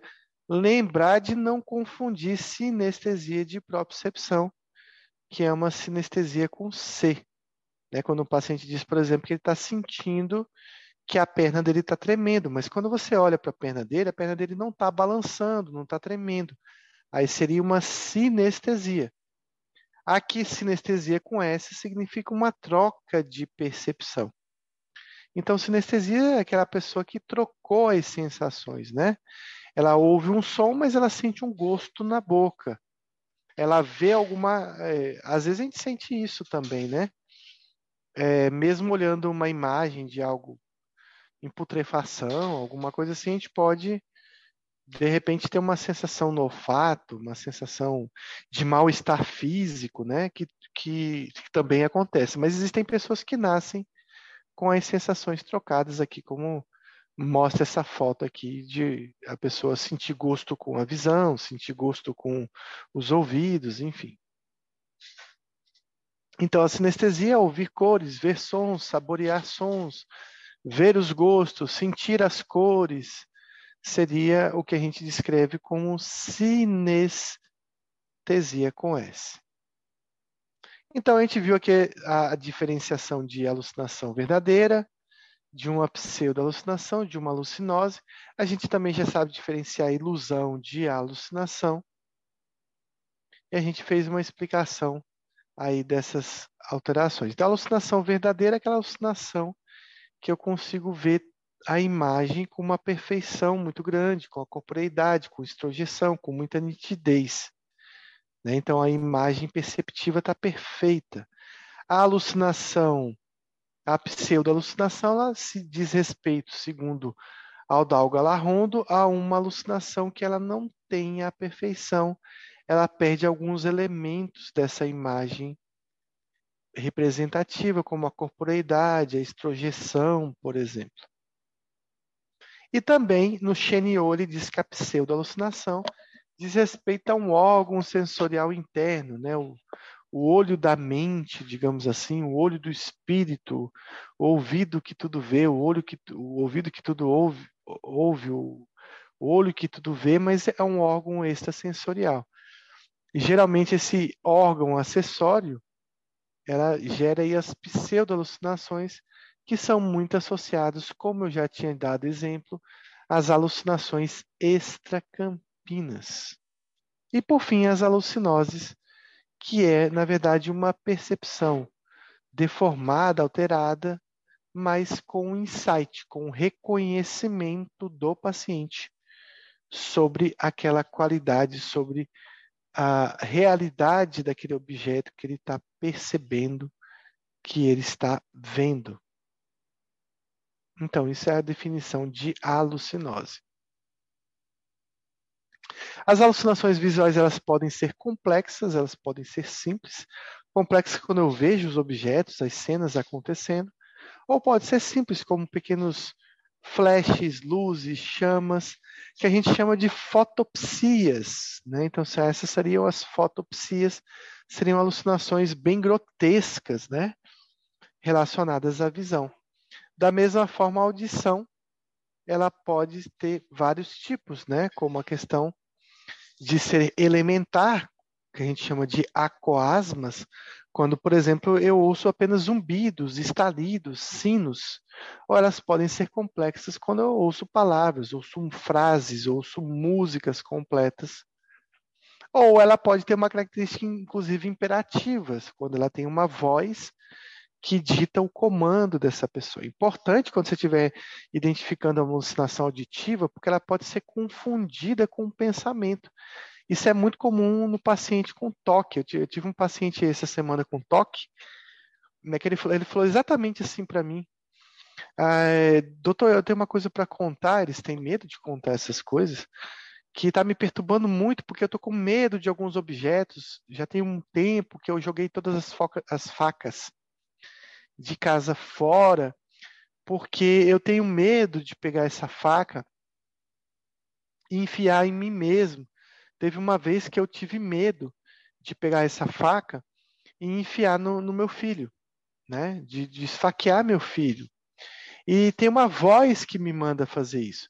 Aí eu falei, opa, uma voz? Mas não é uma voz, a gente sabe que não é uma voz, é um pensamento de que ele vai fazer isso daqui a pouco, de que ele é capaz de fazer isso, de que ele poderia fazer isso. Então a gente sabe que isso não é uma alucinação auditiva, e sim um pensamento. Então eu quis exatamente ter certeza disso e eu comecei a perguntar. Mas é uma voz mesmo, é um pensamento? E ele confirmou que se tratava de um pensamento e não uma voz. Quando você quer investigar uma alucinação auditiva, você tem que perguntar ao paciente como é que é a voz? É uma voz alta, uma voz baixa? Está falando gritando? Está falando calmamente? É uma voz de homem? É uma voz de mulher? É uma voz de idoso? É uma voz de criança? É uma voz sussurrada? Né? É, é, é uma voz de uma pessoa conhecida? Isso vai te ajudar a definir se o paciente está tendo um tipo de pensamento ou realmente ele está tendo uma alucinação. Até porque as alucinações aqui no item 3, elas podem ser alucinações imperativas, ou seja, alucinações de comando, né? São vozes que realmente falam para o paciente fazer determinada coisa. E quando o paciente tem uma alucinação de comando, você tem que ter bastante medo e receio, porque uma voz dessa pode pedir, por exemplo, que o paciente te esfaqueie, ou que o paciente esfaqueie alguém. Na maioria das vezes o paciente ele não obedece esse tipo de voz, mas ele pode sim chegar isso. E quando Florentino pergunta e quando é o próprio nome sendo chamado? Isso geralmente é uma ilusão, né? Que é muito comum. A gente está aqui parado, estudando, fazendo alguma coisa, a gente ouvir que alguém chamou a gente, a gente vai lá fora, né, no portão, na casa, no quintal e não, não vê ninguém, né? Ou a gente até se volta para outras pessoas e fala: Você me chamou? Você falou o meu nome? Então, isso trata geralmente de uma ilusão, geralmente deve ter sido algum som que você não percebeu. Geralmente são alterações não patológicas e não relacionadas à psicose. Né? Geralmente, a, as alucinações auditivas das psicoses, elas vêm com conteúdo, vêm com uma história. Né? São alucinações em que existe um contexto por trás. É o meu vizinho que está falando mal de mim, mas eu sei que o meu vizinho quer me fazer mal. Então, geralmente, as alucinações auditivas, elas são, no caso das psicoses primárias e clássicas, elas são completadas com delírio, com pensamento, uma ideia sobre essas alucinações. Bom, olha que interessante, né? Quem é que tem alucinação auditiva? Olha, esquizofrenia de início da infância, 95% dos pacientes têm alucinações. Já a esquizofrenia em adultos, né, essas alucinações acometem 75% dos pacientes, menor que na infância. Então, a gente vê que, o, que a psicose na infância cursa com muitas alucinações. O que facilita, porque diagnosticar psicose na infância, principalmente se for uma criança, é difícil, né? E aí a gente vai ver que tem muitas percepções aí, né, nesse tipo de esquizofrenia. Já pacientes com doença bipolar, mania, eles têm menos alucinações. Na hipomania, não, desculpa, na mania, eles têm menos alucinações auditivas. 54% dos pacientes têm alucinações auditivas. O paciente borderline, que em momentos de crise, né, eles podem ficar psicóticos, ou, o que a gente chama de pseudopsicótico, que é uma psicose transitória, 27% deles podem ter alucinações auditivas. No delírio, as alucinações auditivas estão presentes em 18% dos pacientes. Ó, pacientes com Parkinson que fazem muita psicose também tem 8%, tem esse tipo de alteração. Já o paciente com depressão tem menos alucinações auditivas. Então vejam aí que realmente a esquizofrenia é campeã, principalmente quando as alucinações auditivas são de mais de uma voz e são aquilo que Kurt Schneider chama de alterações de primeira ordem da esquizofrenia, que são alterações, são alterações bem características para você dar o diagnóstico de esquizofrenia. Então, são vozes comentadoras, né, que dialogam entre si. O que, que, é uma voz comentadora que dialoga entre si? Tem duas pessoas conversando na mente da pessoa e, a, e uma dessas pessoas falando para a outra. Tá vendo aí, ó? Ele vai pegar o copo. Olha, ele vai beber água. Não, ele é um idiota. Agora ele vai lavar a louça. Aí o outro dá risada. Então ficam as duas vozes conversando e comentando o que o paciente está fazendo. Então, vozes comentadoras que são vozes comentadoras que dialogam entre si, são alterações de Kurt Schneider. Lembrando que tanto faz eu chamar alucinação de auditiva na esquizofrenia, como eu chamar alucinação auditiva na mania, como eu digo que é uma alucinação auditiva no delírio. Mas se ele tiver um delírio, uma ideia, um juízo crítico, é claro que aí, como o Pedro está comentando, perguntando, se for se tratar de um quadro como mania, como pax ou depressão, eu vou chamar isso de alteração de pensamento, de ideração deliroide. Essa aqui é uma série que eu comecei a assistir, eu não sei se dizer se ela é boa, não. A, a, princípio, sim, os primeiros capítulos são bem legais. Pelo menos o primeiro e o segundo.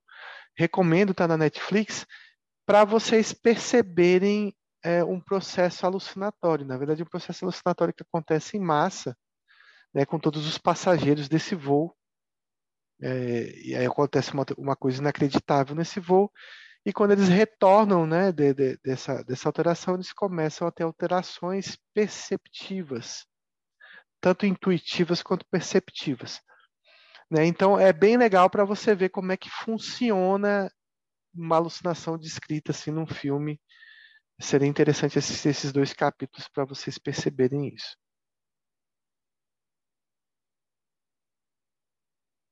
As alucinações também podem ser táteis, muito comum na síndrome de Ekbom,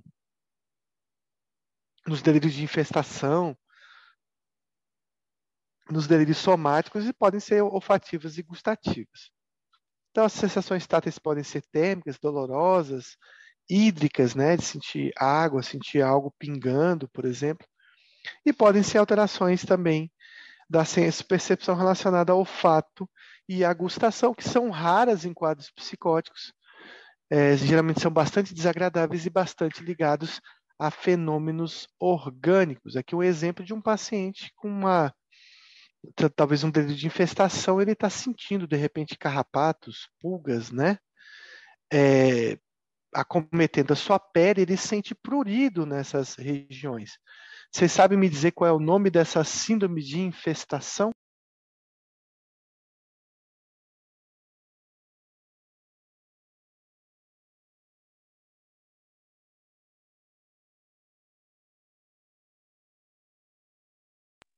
Quando o paciente acredita né, que, que, insetos, que animais, né, porque podem ser animais, podem ser cobras que habitam o corpo, por exemplo, estão infestando o seu corpo. Então, isso tem o nome de síndrome de Ekbom, que é recheado de alterações senestésicas, alterações táteis, mas também um delírio de infestação. Então, uma pergunta: paciente relata que quando abre a torneira, ouve seu vizinho falar mal dele. Quando ele fecha a torneira, seu vizinho para de falar. Qual a alteração psicopatológica existente nessa situação? É uma alucinose? É uma alucinação reflexa? É uma alucinação funcional? É uma alucinação negativa e é uma alucinação extracampina?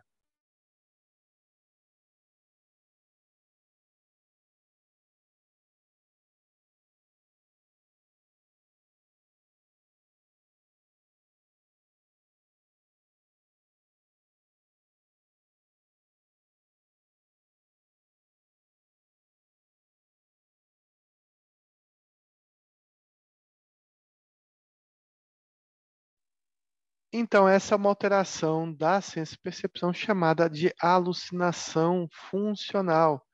É uma alucinação com liga e desliga, né? Em que eu aperto um botão, sei lá, um aparelho, a janela, alguma coisa que eu fecho a porta, eu lavo a louça, abro a torneira e a alucinação para ou volta conforme eu faço esse ato.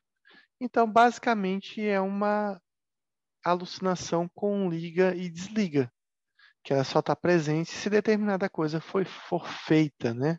Algo que inicia ou que interrompe essa alucinação. Então, a alucinação funcional, não confundir com a alucinação funcional, com a funcionalidade do corpo, por exemplo, que seria uma alucinação proprioceptiva ou uma alucinação senestésica. Além disso, existem alucinações relacionadas ao sono, Existem as alucinações hipnagógicas e as, alucinações hipnopômpicas, que são muito comuns nos fenômenos relacionados a doenças do sono, alterações do sono, como, é, por exemplo, a paralisia do sono. Eu tenho bastante alucinações hipnopômpicas. Qual a diferença entre as duas? Hipnagógicas é quando eu estou adormecendo e hipnopômpicas é quando eu estou é acordando, né? Então, hipnagógicas ao dormir, no início do sono, hipnopômpicas no, no fenômeno que acontece quando eu estou adormecendo. Geralmente, as alucinações hipnagógicas e hipnopômpicas podem acontecer em qualquer pessoa e elas podem ser extremamente fisiológicas, não precisa necessariamente ser patológicas. Tem uma alteração da, da, da senso-percepção quando o paciente ele consegue transformar o que ele pensa em som.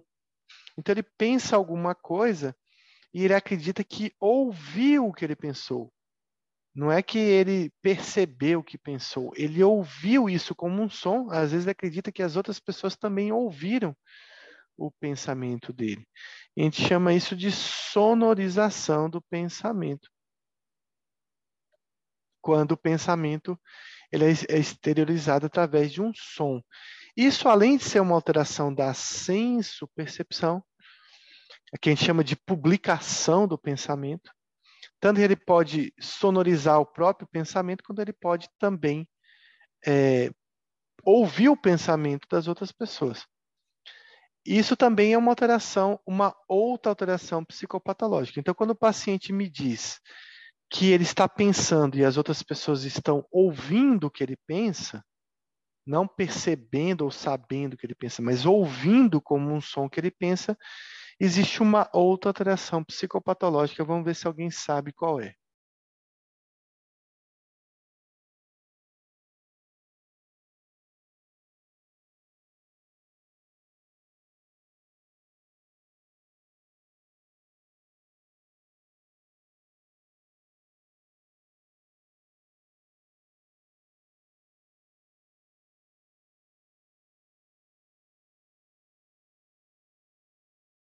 Então, isso é uma alteração tanto do pensamento, que geralmente o paciente tem um delírio em relação a isso, mas também é uma alteração da consciência do eu em relação aos limites do eu.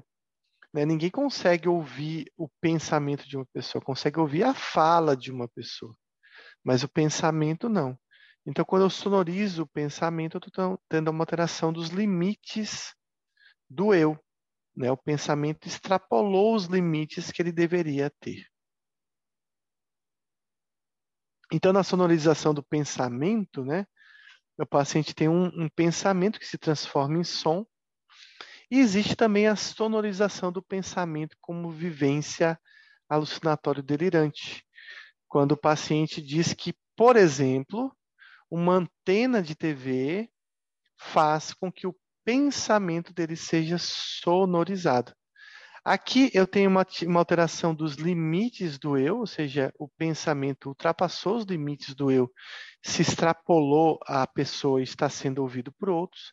E aqui eu tenho uma alteração do limite do eu, porque o pensamento continua sendo sonorizado, mas ele continua, ele é sonorizado por uma influência externa, por um aparelho externo. Então existe algo que alterou a atividade do eu. Por isso que aqui eu tenho duas alterações da consciência, da, da sonorização, da consciência do eu, e aqui eu tenho apenas uma alteração dos limites do eu.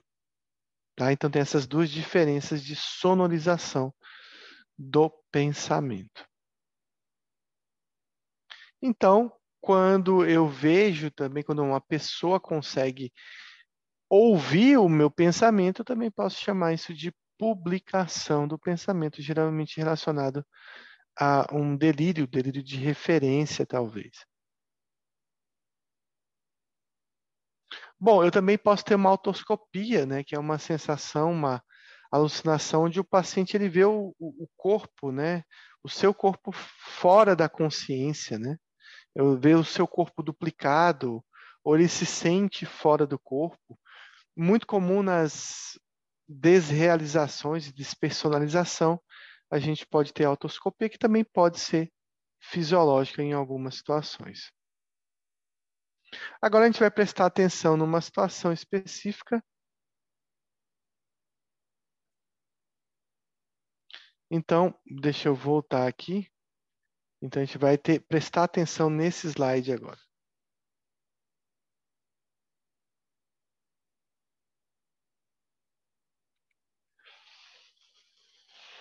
E felizmente não saiu o som.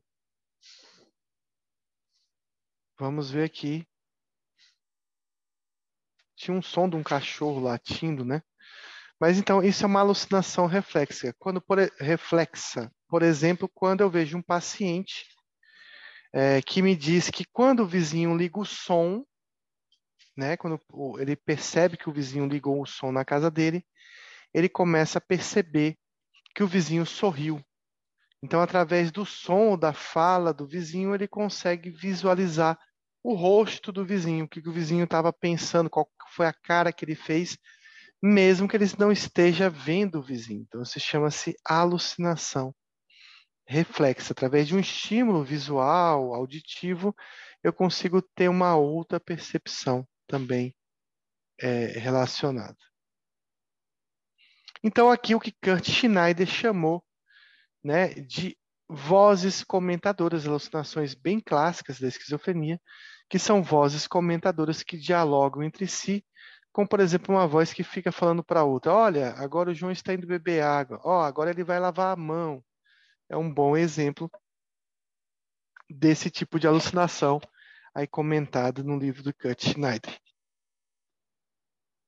Já quando uma voz diz para mim, lave as mãos, ponha fogo em suas roupas, dê uma facada em sua barriga, mate a sua mãe, aí eu tenho vozes comentadoras, podem ser duas vozes comentando, mas sobretudo eu tenho uma voz de comando me dando ordem, o que a gente chama de alucinação imperativa.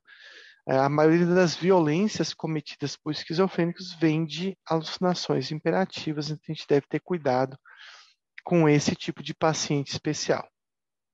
Então, quem obedece a voz, né? Então, é raro um paciente obedecer essa voz, mas quando a gente percebe que o paciente está obedecendo as vozes de comando, isso é extremamente perigoso.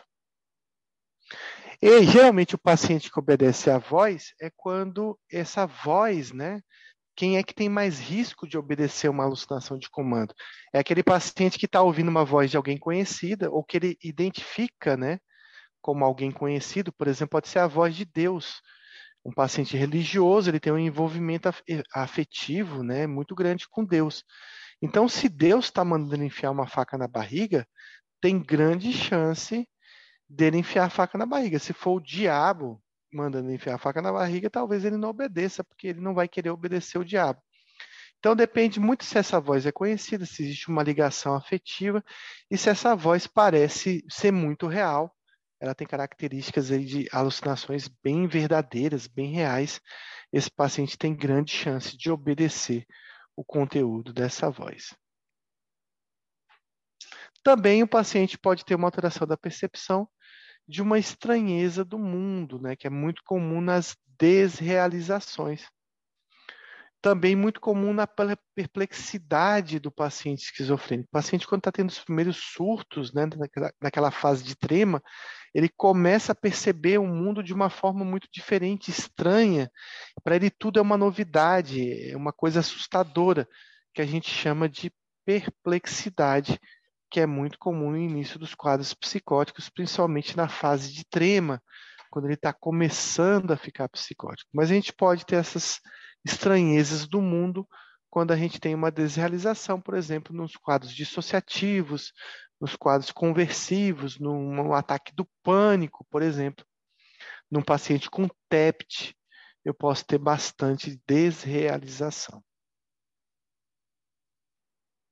Aqui chama-se uma síndrome rara chamada síndrome de Chares-Bonnet, que está relacionada a uma alteração específica, uma lesão específica em áreas cerebrais, aonde o paciente ele vê muitas flores, muitas coisas coloridas, muitos insetos coloridos, chamado síndrome de Charles-Bonnet, que também é descrito no Dalga Larrondo.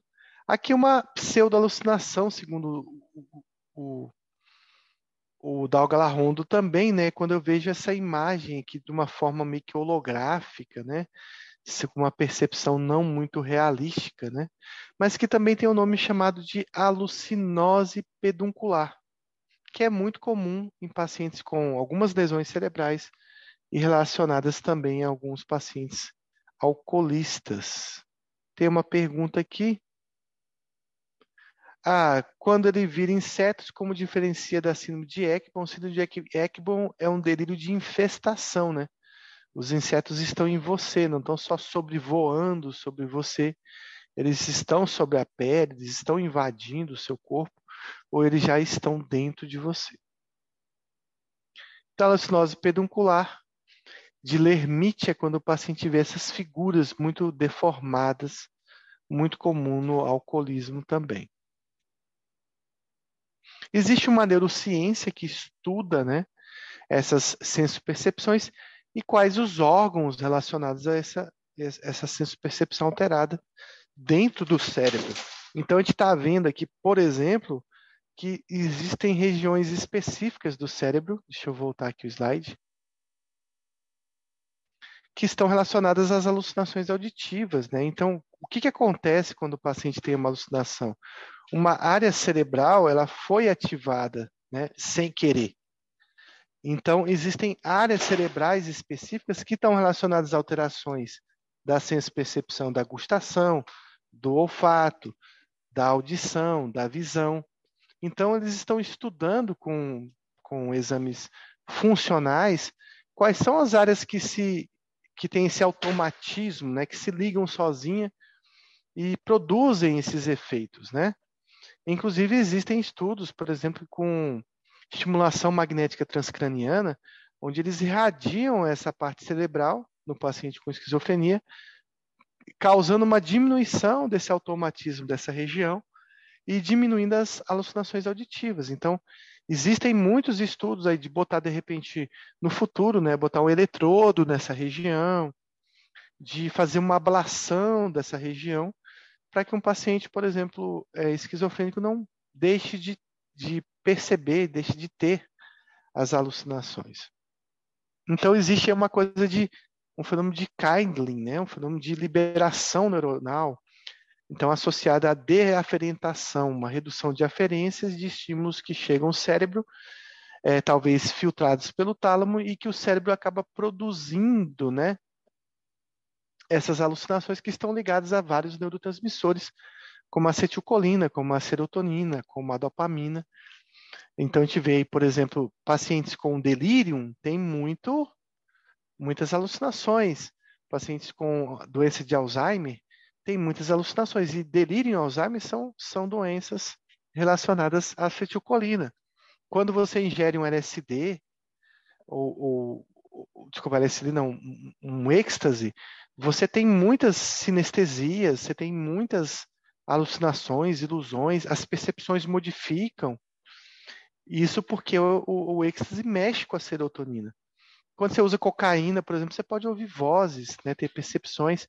Então, as drogas que mexem com a dopamina também produzem bastante alterações da senso-percepção. Existem também é, teorias relacionadas a uma questão de uma linguagem interna deturpada do cérebro e que provocam essas alucinações ou ilusões. Então, mais uma questão aqui: quando o paciente relata que o coração parou de bater e que seu fígado está apodrecendo, qual alteração psicopatológica encontrada. É uma alucinação funcional, uma alucinação sinestésica, uma alucinação senestésica, uma alucinação negativa ou uma alucinação extracampina.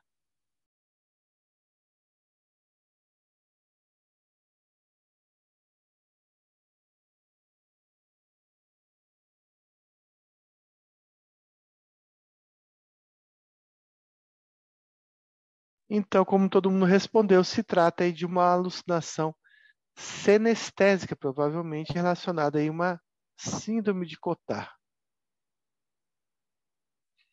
Mais uma pergunta: qual a alteração mais precoce encontrada na doença de Alzheimer? Amnésia anterógrada, amnésia de evocação, amnésia sensorial, amnésia de procedimento ou uma amnésia retrógrada.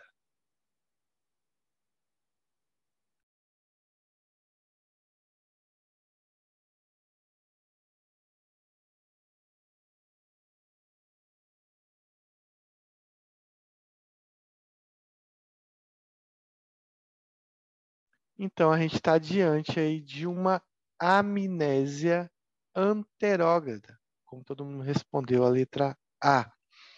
Quais são as funções da nossa memória?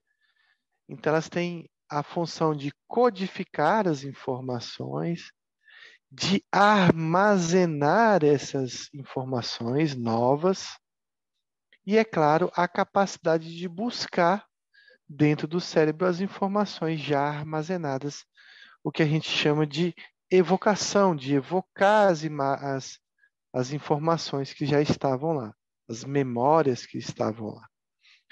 E, claro, de da gente ter né, experiências com essas evocações, de evocar tanto as experiências quanto as memórias, né? As sensações também podem ser evocadas, não só uma lembrança, né, um pensamento, mas as sensações físicas, como acontece, por exemplo, com o paciente com TEPT, que ele reexperimenta as sensações de medo através da memória, por exemplo. Então tem uma frase importante, não vou lembrar o autor, mas está lá no livro do, do Dalga Larrondo, que ele diz que somos aquilo que recordamos ou que de um modo ou de outro aquilo que resolvemos esquecer. Nós somos produtos do que nossa memória escolheu para a gente dentro de todas as nossas vivências, né? A memória ela não é um processo passivo apenas, ela envolve muitas vezes uma questão de um esforço e ela também é importante dizer que a memória é frequentemente reeditada, né? Então é o que acontece quando a gente, por exemplo, descreve uma mesma história duas, três vezes de forma diferente, com alguns detalhes que a gente lembrou numa determinada é, num determinado momento, mas que em outro momento que a gente contou, a gente não lembrou esse detalhe, mas lembrou de outro. Ou a gente conta de uma forma diferente também, aquela história do telefone sem fio, né? Então, basicamente, a, a memória pode nos pregar muita peça. É por isso que a gente às vezes não consegue tão bem numa prova, porque a memória prega essas questões de serem reeditadas. Então, a função da memória é de codificar, armazenar, e evocar, e também de gerar experiências, né? Então, a questão de captar a informação, adquirir essa informação com plenitude, codificar informações. É claro que isso depende de várias funções cerebrais, depende de eu estar atento, depende da atenção, depende de eu estar consciente e depende de eu estar orientado, né? Eu preciso estar orientado para formar essas, para captar essas informações. Essas informações têm que ser retidas de modo fidedigno. Claro que todas as informações não, ser, não vão ser é, retidas de forma completa. Então, é a minha capacidade de guardar essa nova informação, a depender da necessidade, da importância dessa informação. Ela vai ser retida com mais precisão e com mais intensidade, ou não. Se for, por exemplo, um número é, um código que eu preciso digitar, de repente um código de voo de uma passagem aérea. É, eu posso logo depois que eu peguei o avião esquecer exatamente qual foi o código lá que eu precisei gravar para fazer o check-in, alguma coisa assim. E é claro a capacidade de recuperação e evocação dessas memórias. Então existe uma memória de muito curto de curto prazo, né, chamado de memória sensorial ou de depósito sensorial que dura apenas um segundo, né, que ela envolve a percepção, a atenção e a memória. Eu botei uma lâmpada aqui para a gente lembrar dessa memória, porque a todo instante a gente está recebendo informações né, de, de percepção, né, da percepção, que depende da consciência, depende da atenção. Então, essa memória, ela basicamente serve para, por exemplo, é, você está numa escrivaninha, numa estante, e tem um livro vermelho, e aí você passou por ali e de repente você falou assim, onde é que está aquele livro vermelho? Aí você volta, você sabe exatamente onde está, porque você percebeu isso rapidamente. Uh, isso acontece quando você está no quarto e você apaga a luz rapidamente e você consegue se lembrar de todos os móveis que você viu, consegue lembrar aquela imagem do quarto com a luz acesa, até que você vá se esquecendo disso. Então, existe um depósito sensorial em que tudo está sendo guardado automaticamente a cada momento que você está fazendo as suas, está realizando todos os processos da sua vida. Existe uma memória de, de, de aqui é de curto prazo, né, não é de longo prazo, que dura poucos segundos ou até um minuto, até três minutos, que tem uma capacidade quase ilimitada, mas que você esquece rapidamente essas informações. Que é quando alguém te fala um código, uma placa, alguma coisa que você tem que anotar, e você só se lembra daquele código, um número de telefone, alguma informação é, bem rápida, alguém te fala por telefone o que, que você tem que comprar no supermercado, né? Ó, compre isso, isso e isso na padaria. E você entra na padaria, você acabou de ler a mensagem no WhatsApp, fechou o WhatsApp e você lembra que tem que comprar pão, queijo, presunto e de repente uma garrafa de vinho. Né? Então, rapidamente você lembra o que comprou, comprou, sai da padaria e logo depois você vai esquecer dos detalhes dessa informação, porque ela não tem muita validade.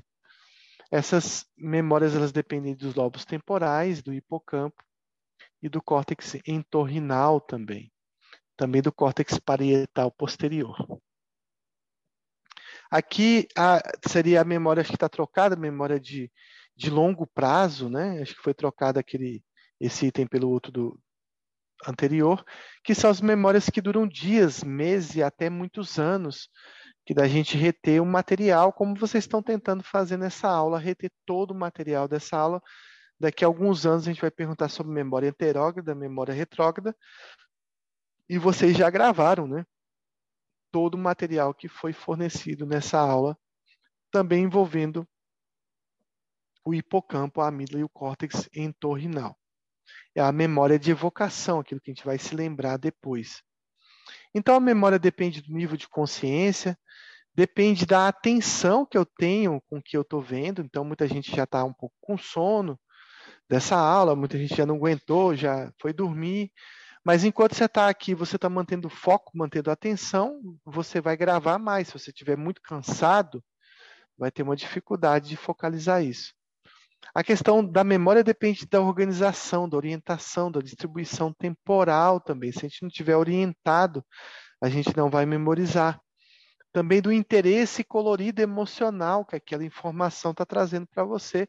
Por isso que a gente traz bastante coisa colorida aqui, na verdade é uma metáfora, é, esse, esse conteúdo, mas a questão do interesse que você tem nesse material para você recordar. Se você está estudando algo aqui, você está revendo o pré-psique pela segunda vez, pela terceira vez, se é algo que você já estudou, que você já leu no Xenio, vai ficar muito mais fácil você memorizar essa aula. Então, se você tiver algum conhecimento anterior sobre essa informação, você vai memorizar de forma mais fácil.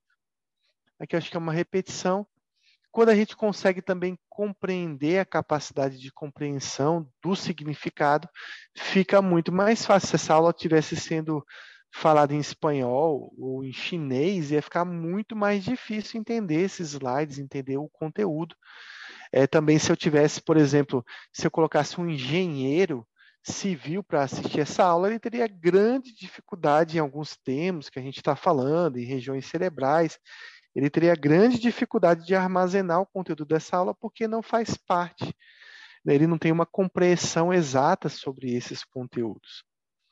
Também estabelecimento de um contexto rico, né? Então, se essa aula tem muitas informações, se ela tem imagens, se ela tem animação, vai facilitar também, é muito, é muito mais fácil do que você ler no livro. Né? Então, a memória depende desse contexto rico de informações. E a, a, codificação da informação nova em mais de uma via também é muito importante. Então, quem assiste, o que está acontecendo aqui na aula do PrEPSIC? Vocês estão me ouvindo, mas vocês estão lendo o que eu estou falando e vocês estão vendo o que eu estou falando. Então, vocês estão usando a visão, vocês estão usando a audição. Tem pessoas que estão fazendo anotações nessa aula. Então, aquela pessoa que está anotando, escutando também, ela vai ter mais memorização desse conteúdo. Né? E se depois ela lê em voz alta a anotação, mais fácil ainda, porque ela vai usar várias vias, vários órgãos sensoriais para poder armazenar. Então, quem estuda escrevendo, por exemplo, fazendo resumo, tem mais facilidade daquela pessoa que estuda lendo. Quem estuda lendo, fazendo resumo e lendo em voz alta o que está o que está escrito ali também vai ter maior memorização. Existem dois tipos de memória, uma chamada memória explícita e uma memória chamada implícita. A memória explícita, ela é um conhecimento consciente. Então, quando eu estou perguntando para vocês aqui o que é uma alucinação funcional, vocês tentando se lembrar de conteúdos que vocês já viram e estão tendo conhecimento consciente dessa memória. Vocês sabem por que vocês sabem que é uma alucinação funcional. Vocês estão percebendo que vocês estão conseguindo lembrar disso. E é claro que isso só pode ser obtido se tiver algum esforço. Então, quem está aqui relembrando as aulas passadas está gerando algum esforço para responder as questões. Como, por exemplo, se eu perguntar para você seus dados autobiográficos, quais foram as cidades que você já morou, quais foram as escolas que você já estudou, qual o nome do seu professor no terceiro ano, no qual o nome do seu professor de semiologia na faculdade. Então você vai ter que fazer um esforço para lembrar disso. E esse é o tipo de memória explícita, como por exemplo, se eu te perguntar, você se lembra e consegue descrever o seu almoço do Dia dos Pais, né? Quem que estava lá, o que, que vocês conversaram, o que, que vocês comeram. Então isso é um tipo de memória explícita. Já a memória implícita, a gente lembra, mas não sabe por que lembra a gente não tem consciência, a gente não sabe explicar por que lembra. Então, ela é adquirida né, quando a, e, e utilizada quando a gente faz alguma coisa sem que percebamos por que estamos lembrando.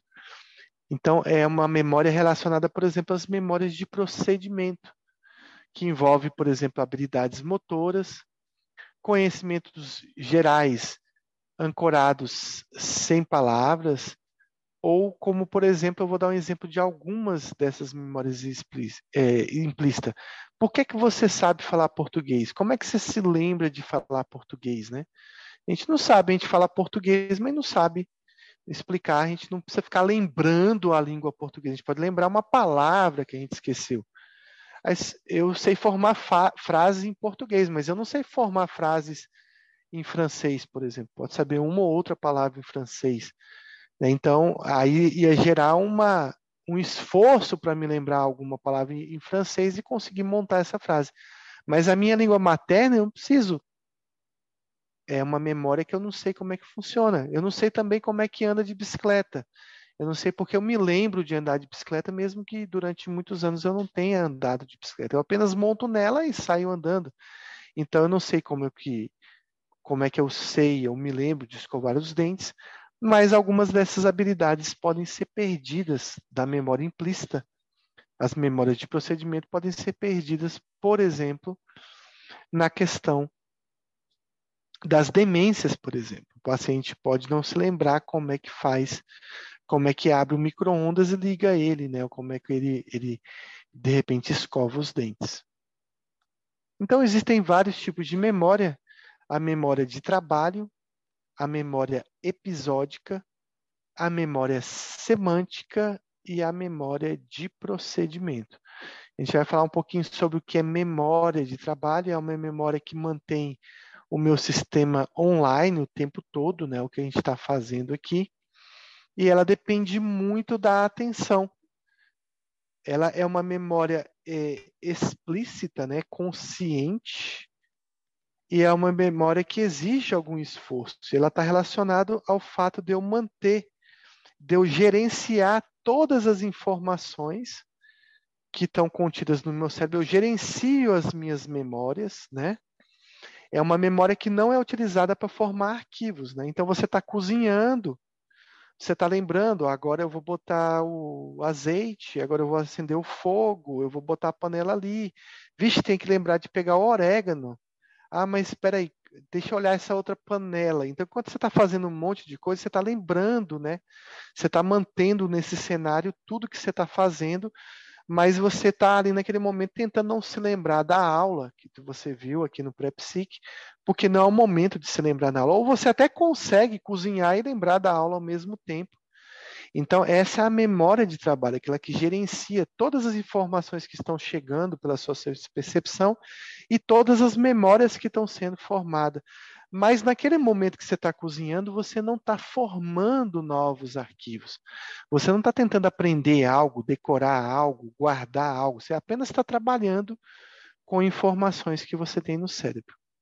Então, ela analisa, ela seleciona todas as senso-percepções e todas as informações internas que precisam estar ativas para que você esteja trabalhando, fazendo alguma coisa. E isso exige muito do seu córtex pré-frontal, é, exige muito da sua consciência e exige algum esforço. Muitos pacientes com demência avançada, por exemplo, podem perder, perder essa memória de trabalho. A gente no Minimental, a gente testa a memória de trabalho do paciente. Quando a gente faz aquele teste que a gente diz assim, olha, tá vendo essa folha de papel?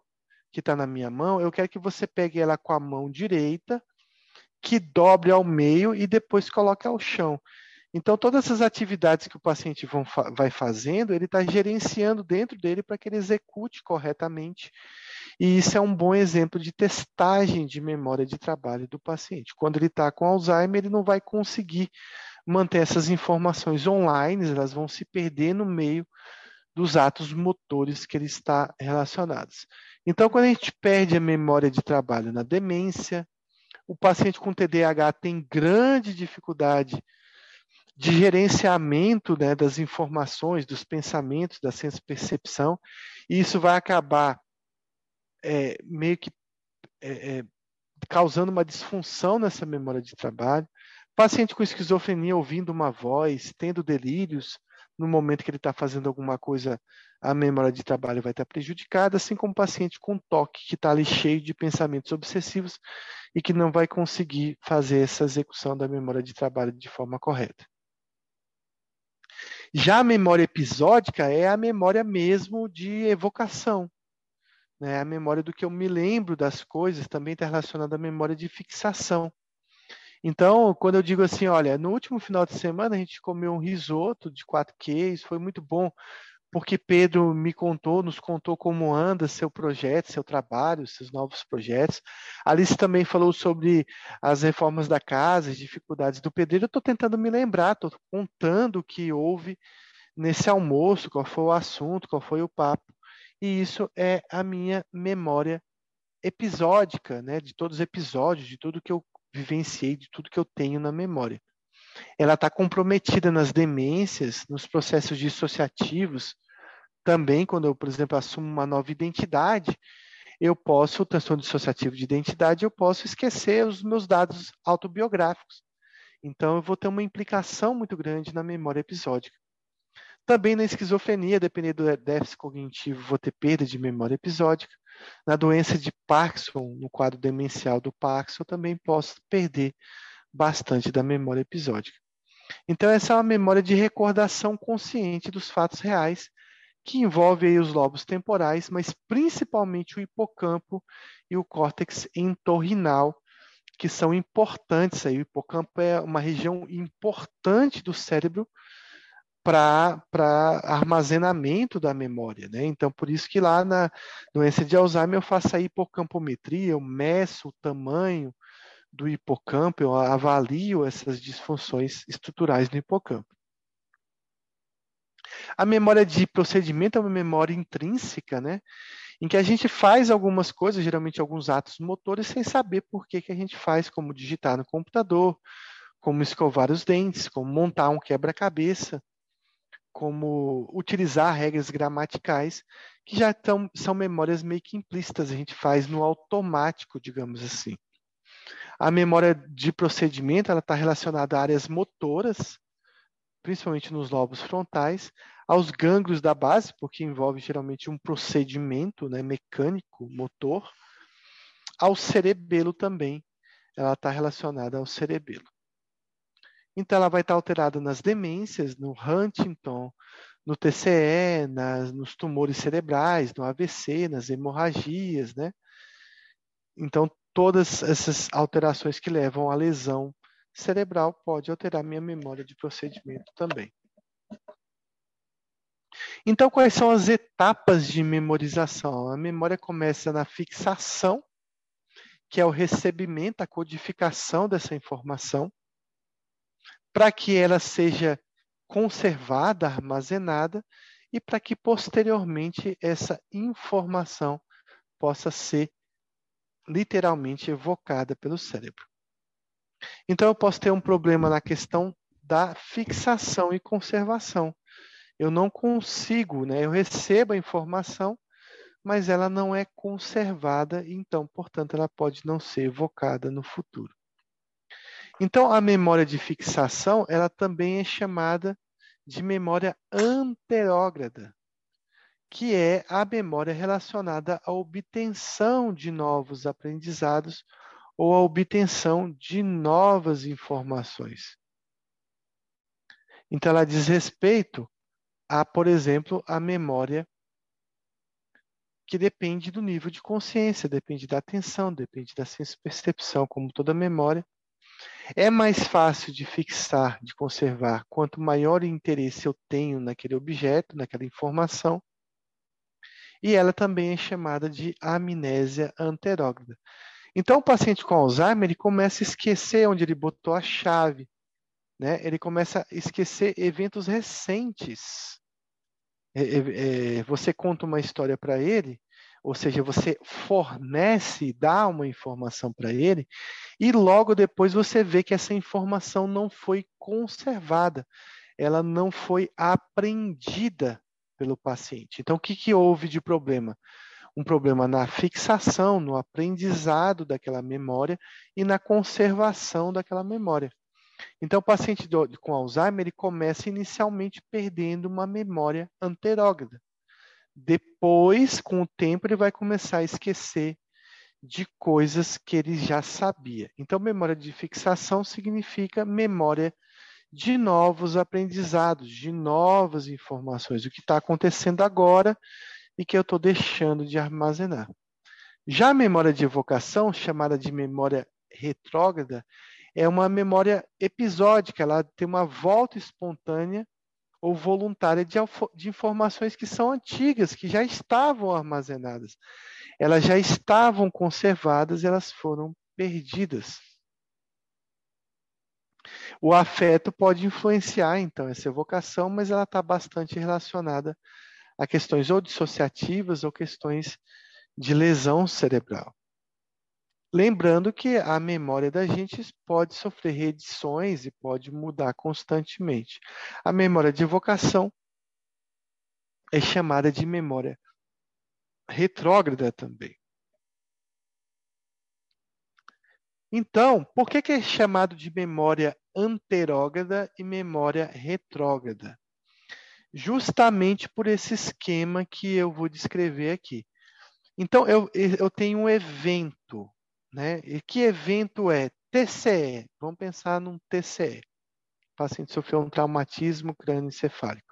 Esse é o evento. Eu tenho uma memória que o paciente já tinha antes do evento, né? então tudo que ele viveu antes desse acidente já estava armazenado no cérebro dele, e eu tenho aqui uma página em branco, aquilo que ele vai armazenar de informação depois do evento.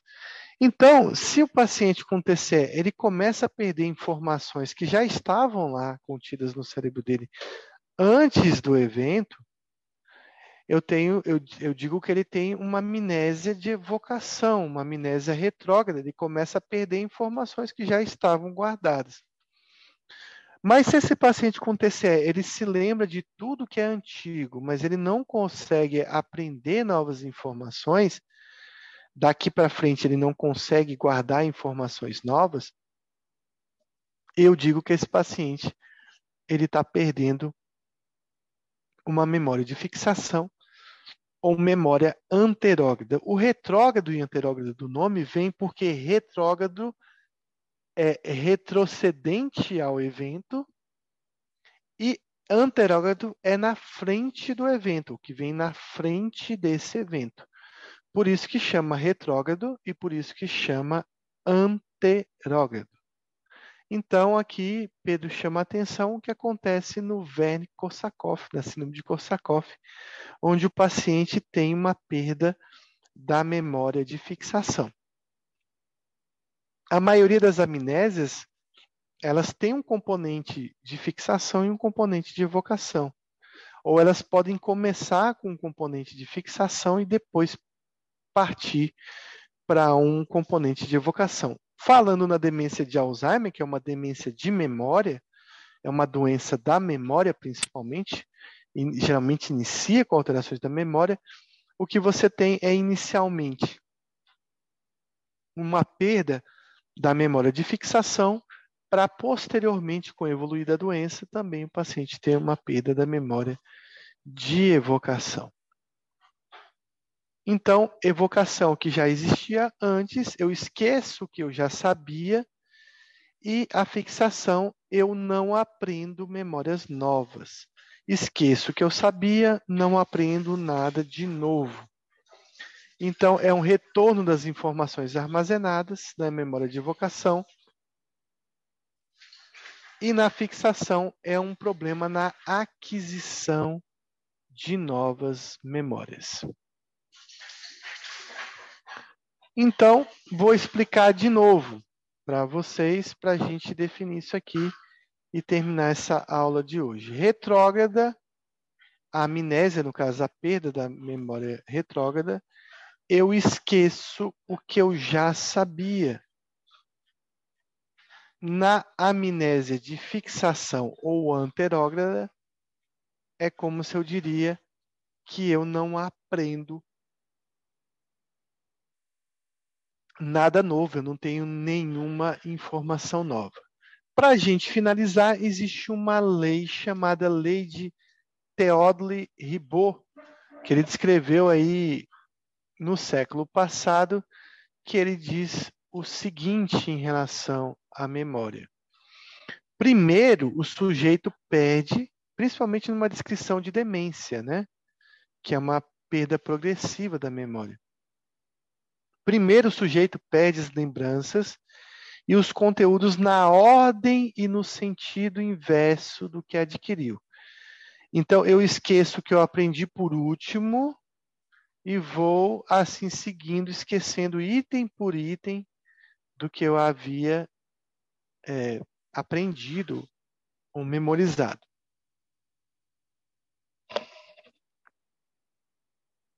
Consequência do item anterior, ele perde primeiro os elementos recentemente adquiridos e depois ele vai perdendo os elementos que foram adquiridos mais antigamente. Nesse sentido, é mais fácil um paciente com Alzheimer esquecer o nome do neto do que esquecer o nome do filho. Então, provavelmente, ele vai esquecer primeiro os nomes dos netos. Se tudo fosse bonitinho numa sequência, na verdade, às vezes nem é sempre assim. Mas primeiro ele esqueceria o nome dos netos primeiro do que depois o nome dos filhos, porque os filhos nasceram antes dos netos. Né? Então, os filhos são memórias mais antigas, digamos assim. Primeiro, ele perde elementos mais complexos e depois o mais simples. Então, vamos pensar no paciente com Alzheimer. Primeiro, ele perde a capacidade de ir no banco, digitar a senha e tirar o extrato do banco, porque isso é muito complexo. Envolve vários atos motores mecânicos, várias sequências de, de atos a serem realizados. Ele vai esquecer primeiro disso do que, por exemplo, escovar o dente, que é mais simples, ou cortar um bife, que é um ato mecânico mais fácil, digamos assim, e até um ato mecânico que foi um ato complexo que foi é, visto, um ato simples que foi aprendido no, bem mais é, antigamente, mais anteriormente do que esses atos complexos que ele aprendeu. Além disso, primeiro ele perde os elementos mais estranhos, menos habituais e só posteriormente ele vai perder os elementos mais familiares. Então é mais, mais fácil um paciente com Alzheimer esquecer o nome do vizinho que mudou há pouco tempo do que o vizinho que mudou, que já está ali morando há bastante tempo, que já não é uma pessoa estranha, não é uma informação tão estranha. Ele já está habituado com aquele vizinho. O vizinho novo, ele é um estranho, então ele, ele vai esquecer o nome do vizinho novo mais cedo. Essa é a lei de Ribot, tá? Que é importante de gravar. Então, só para a gente relembrar, eu esqueço primeiro aqueles elementos mais recentes, aqueles elementos mais complexos, e esqueço primeiro aqueles elementos que, que têm um sequenciamento que são menos organizados. A gente vai ver que a memória pode ser tanto uma perda da memória, como ela pode ser um aumento da memória, que a gente chama de hipermnésia. Mas eu vou falar sobre exemplos de amnésia e exemplos de hipermnésia na próxima aula teve, tivemos aí 24, 23 pessoas que conseguiram chegar até o final da aula. Vou abrir para dúvidas, para comentários. Espero que tenham gostado. Semana que vem a gente conclui esse novo assunto aí sobre memória.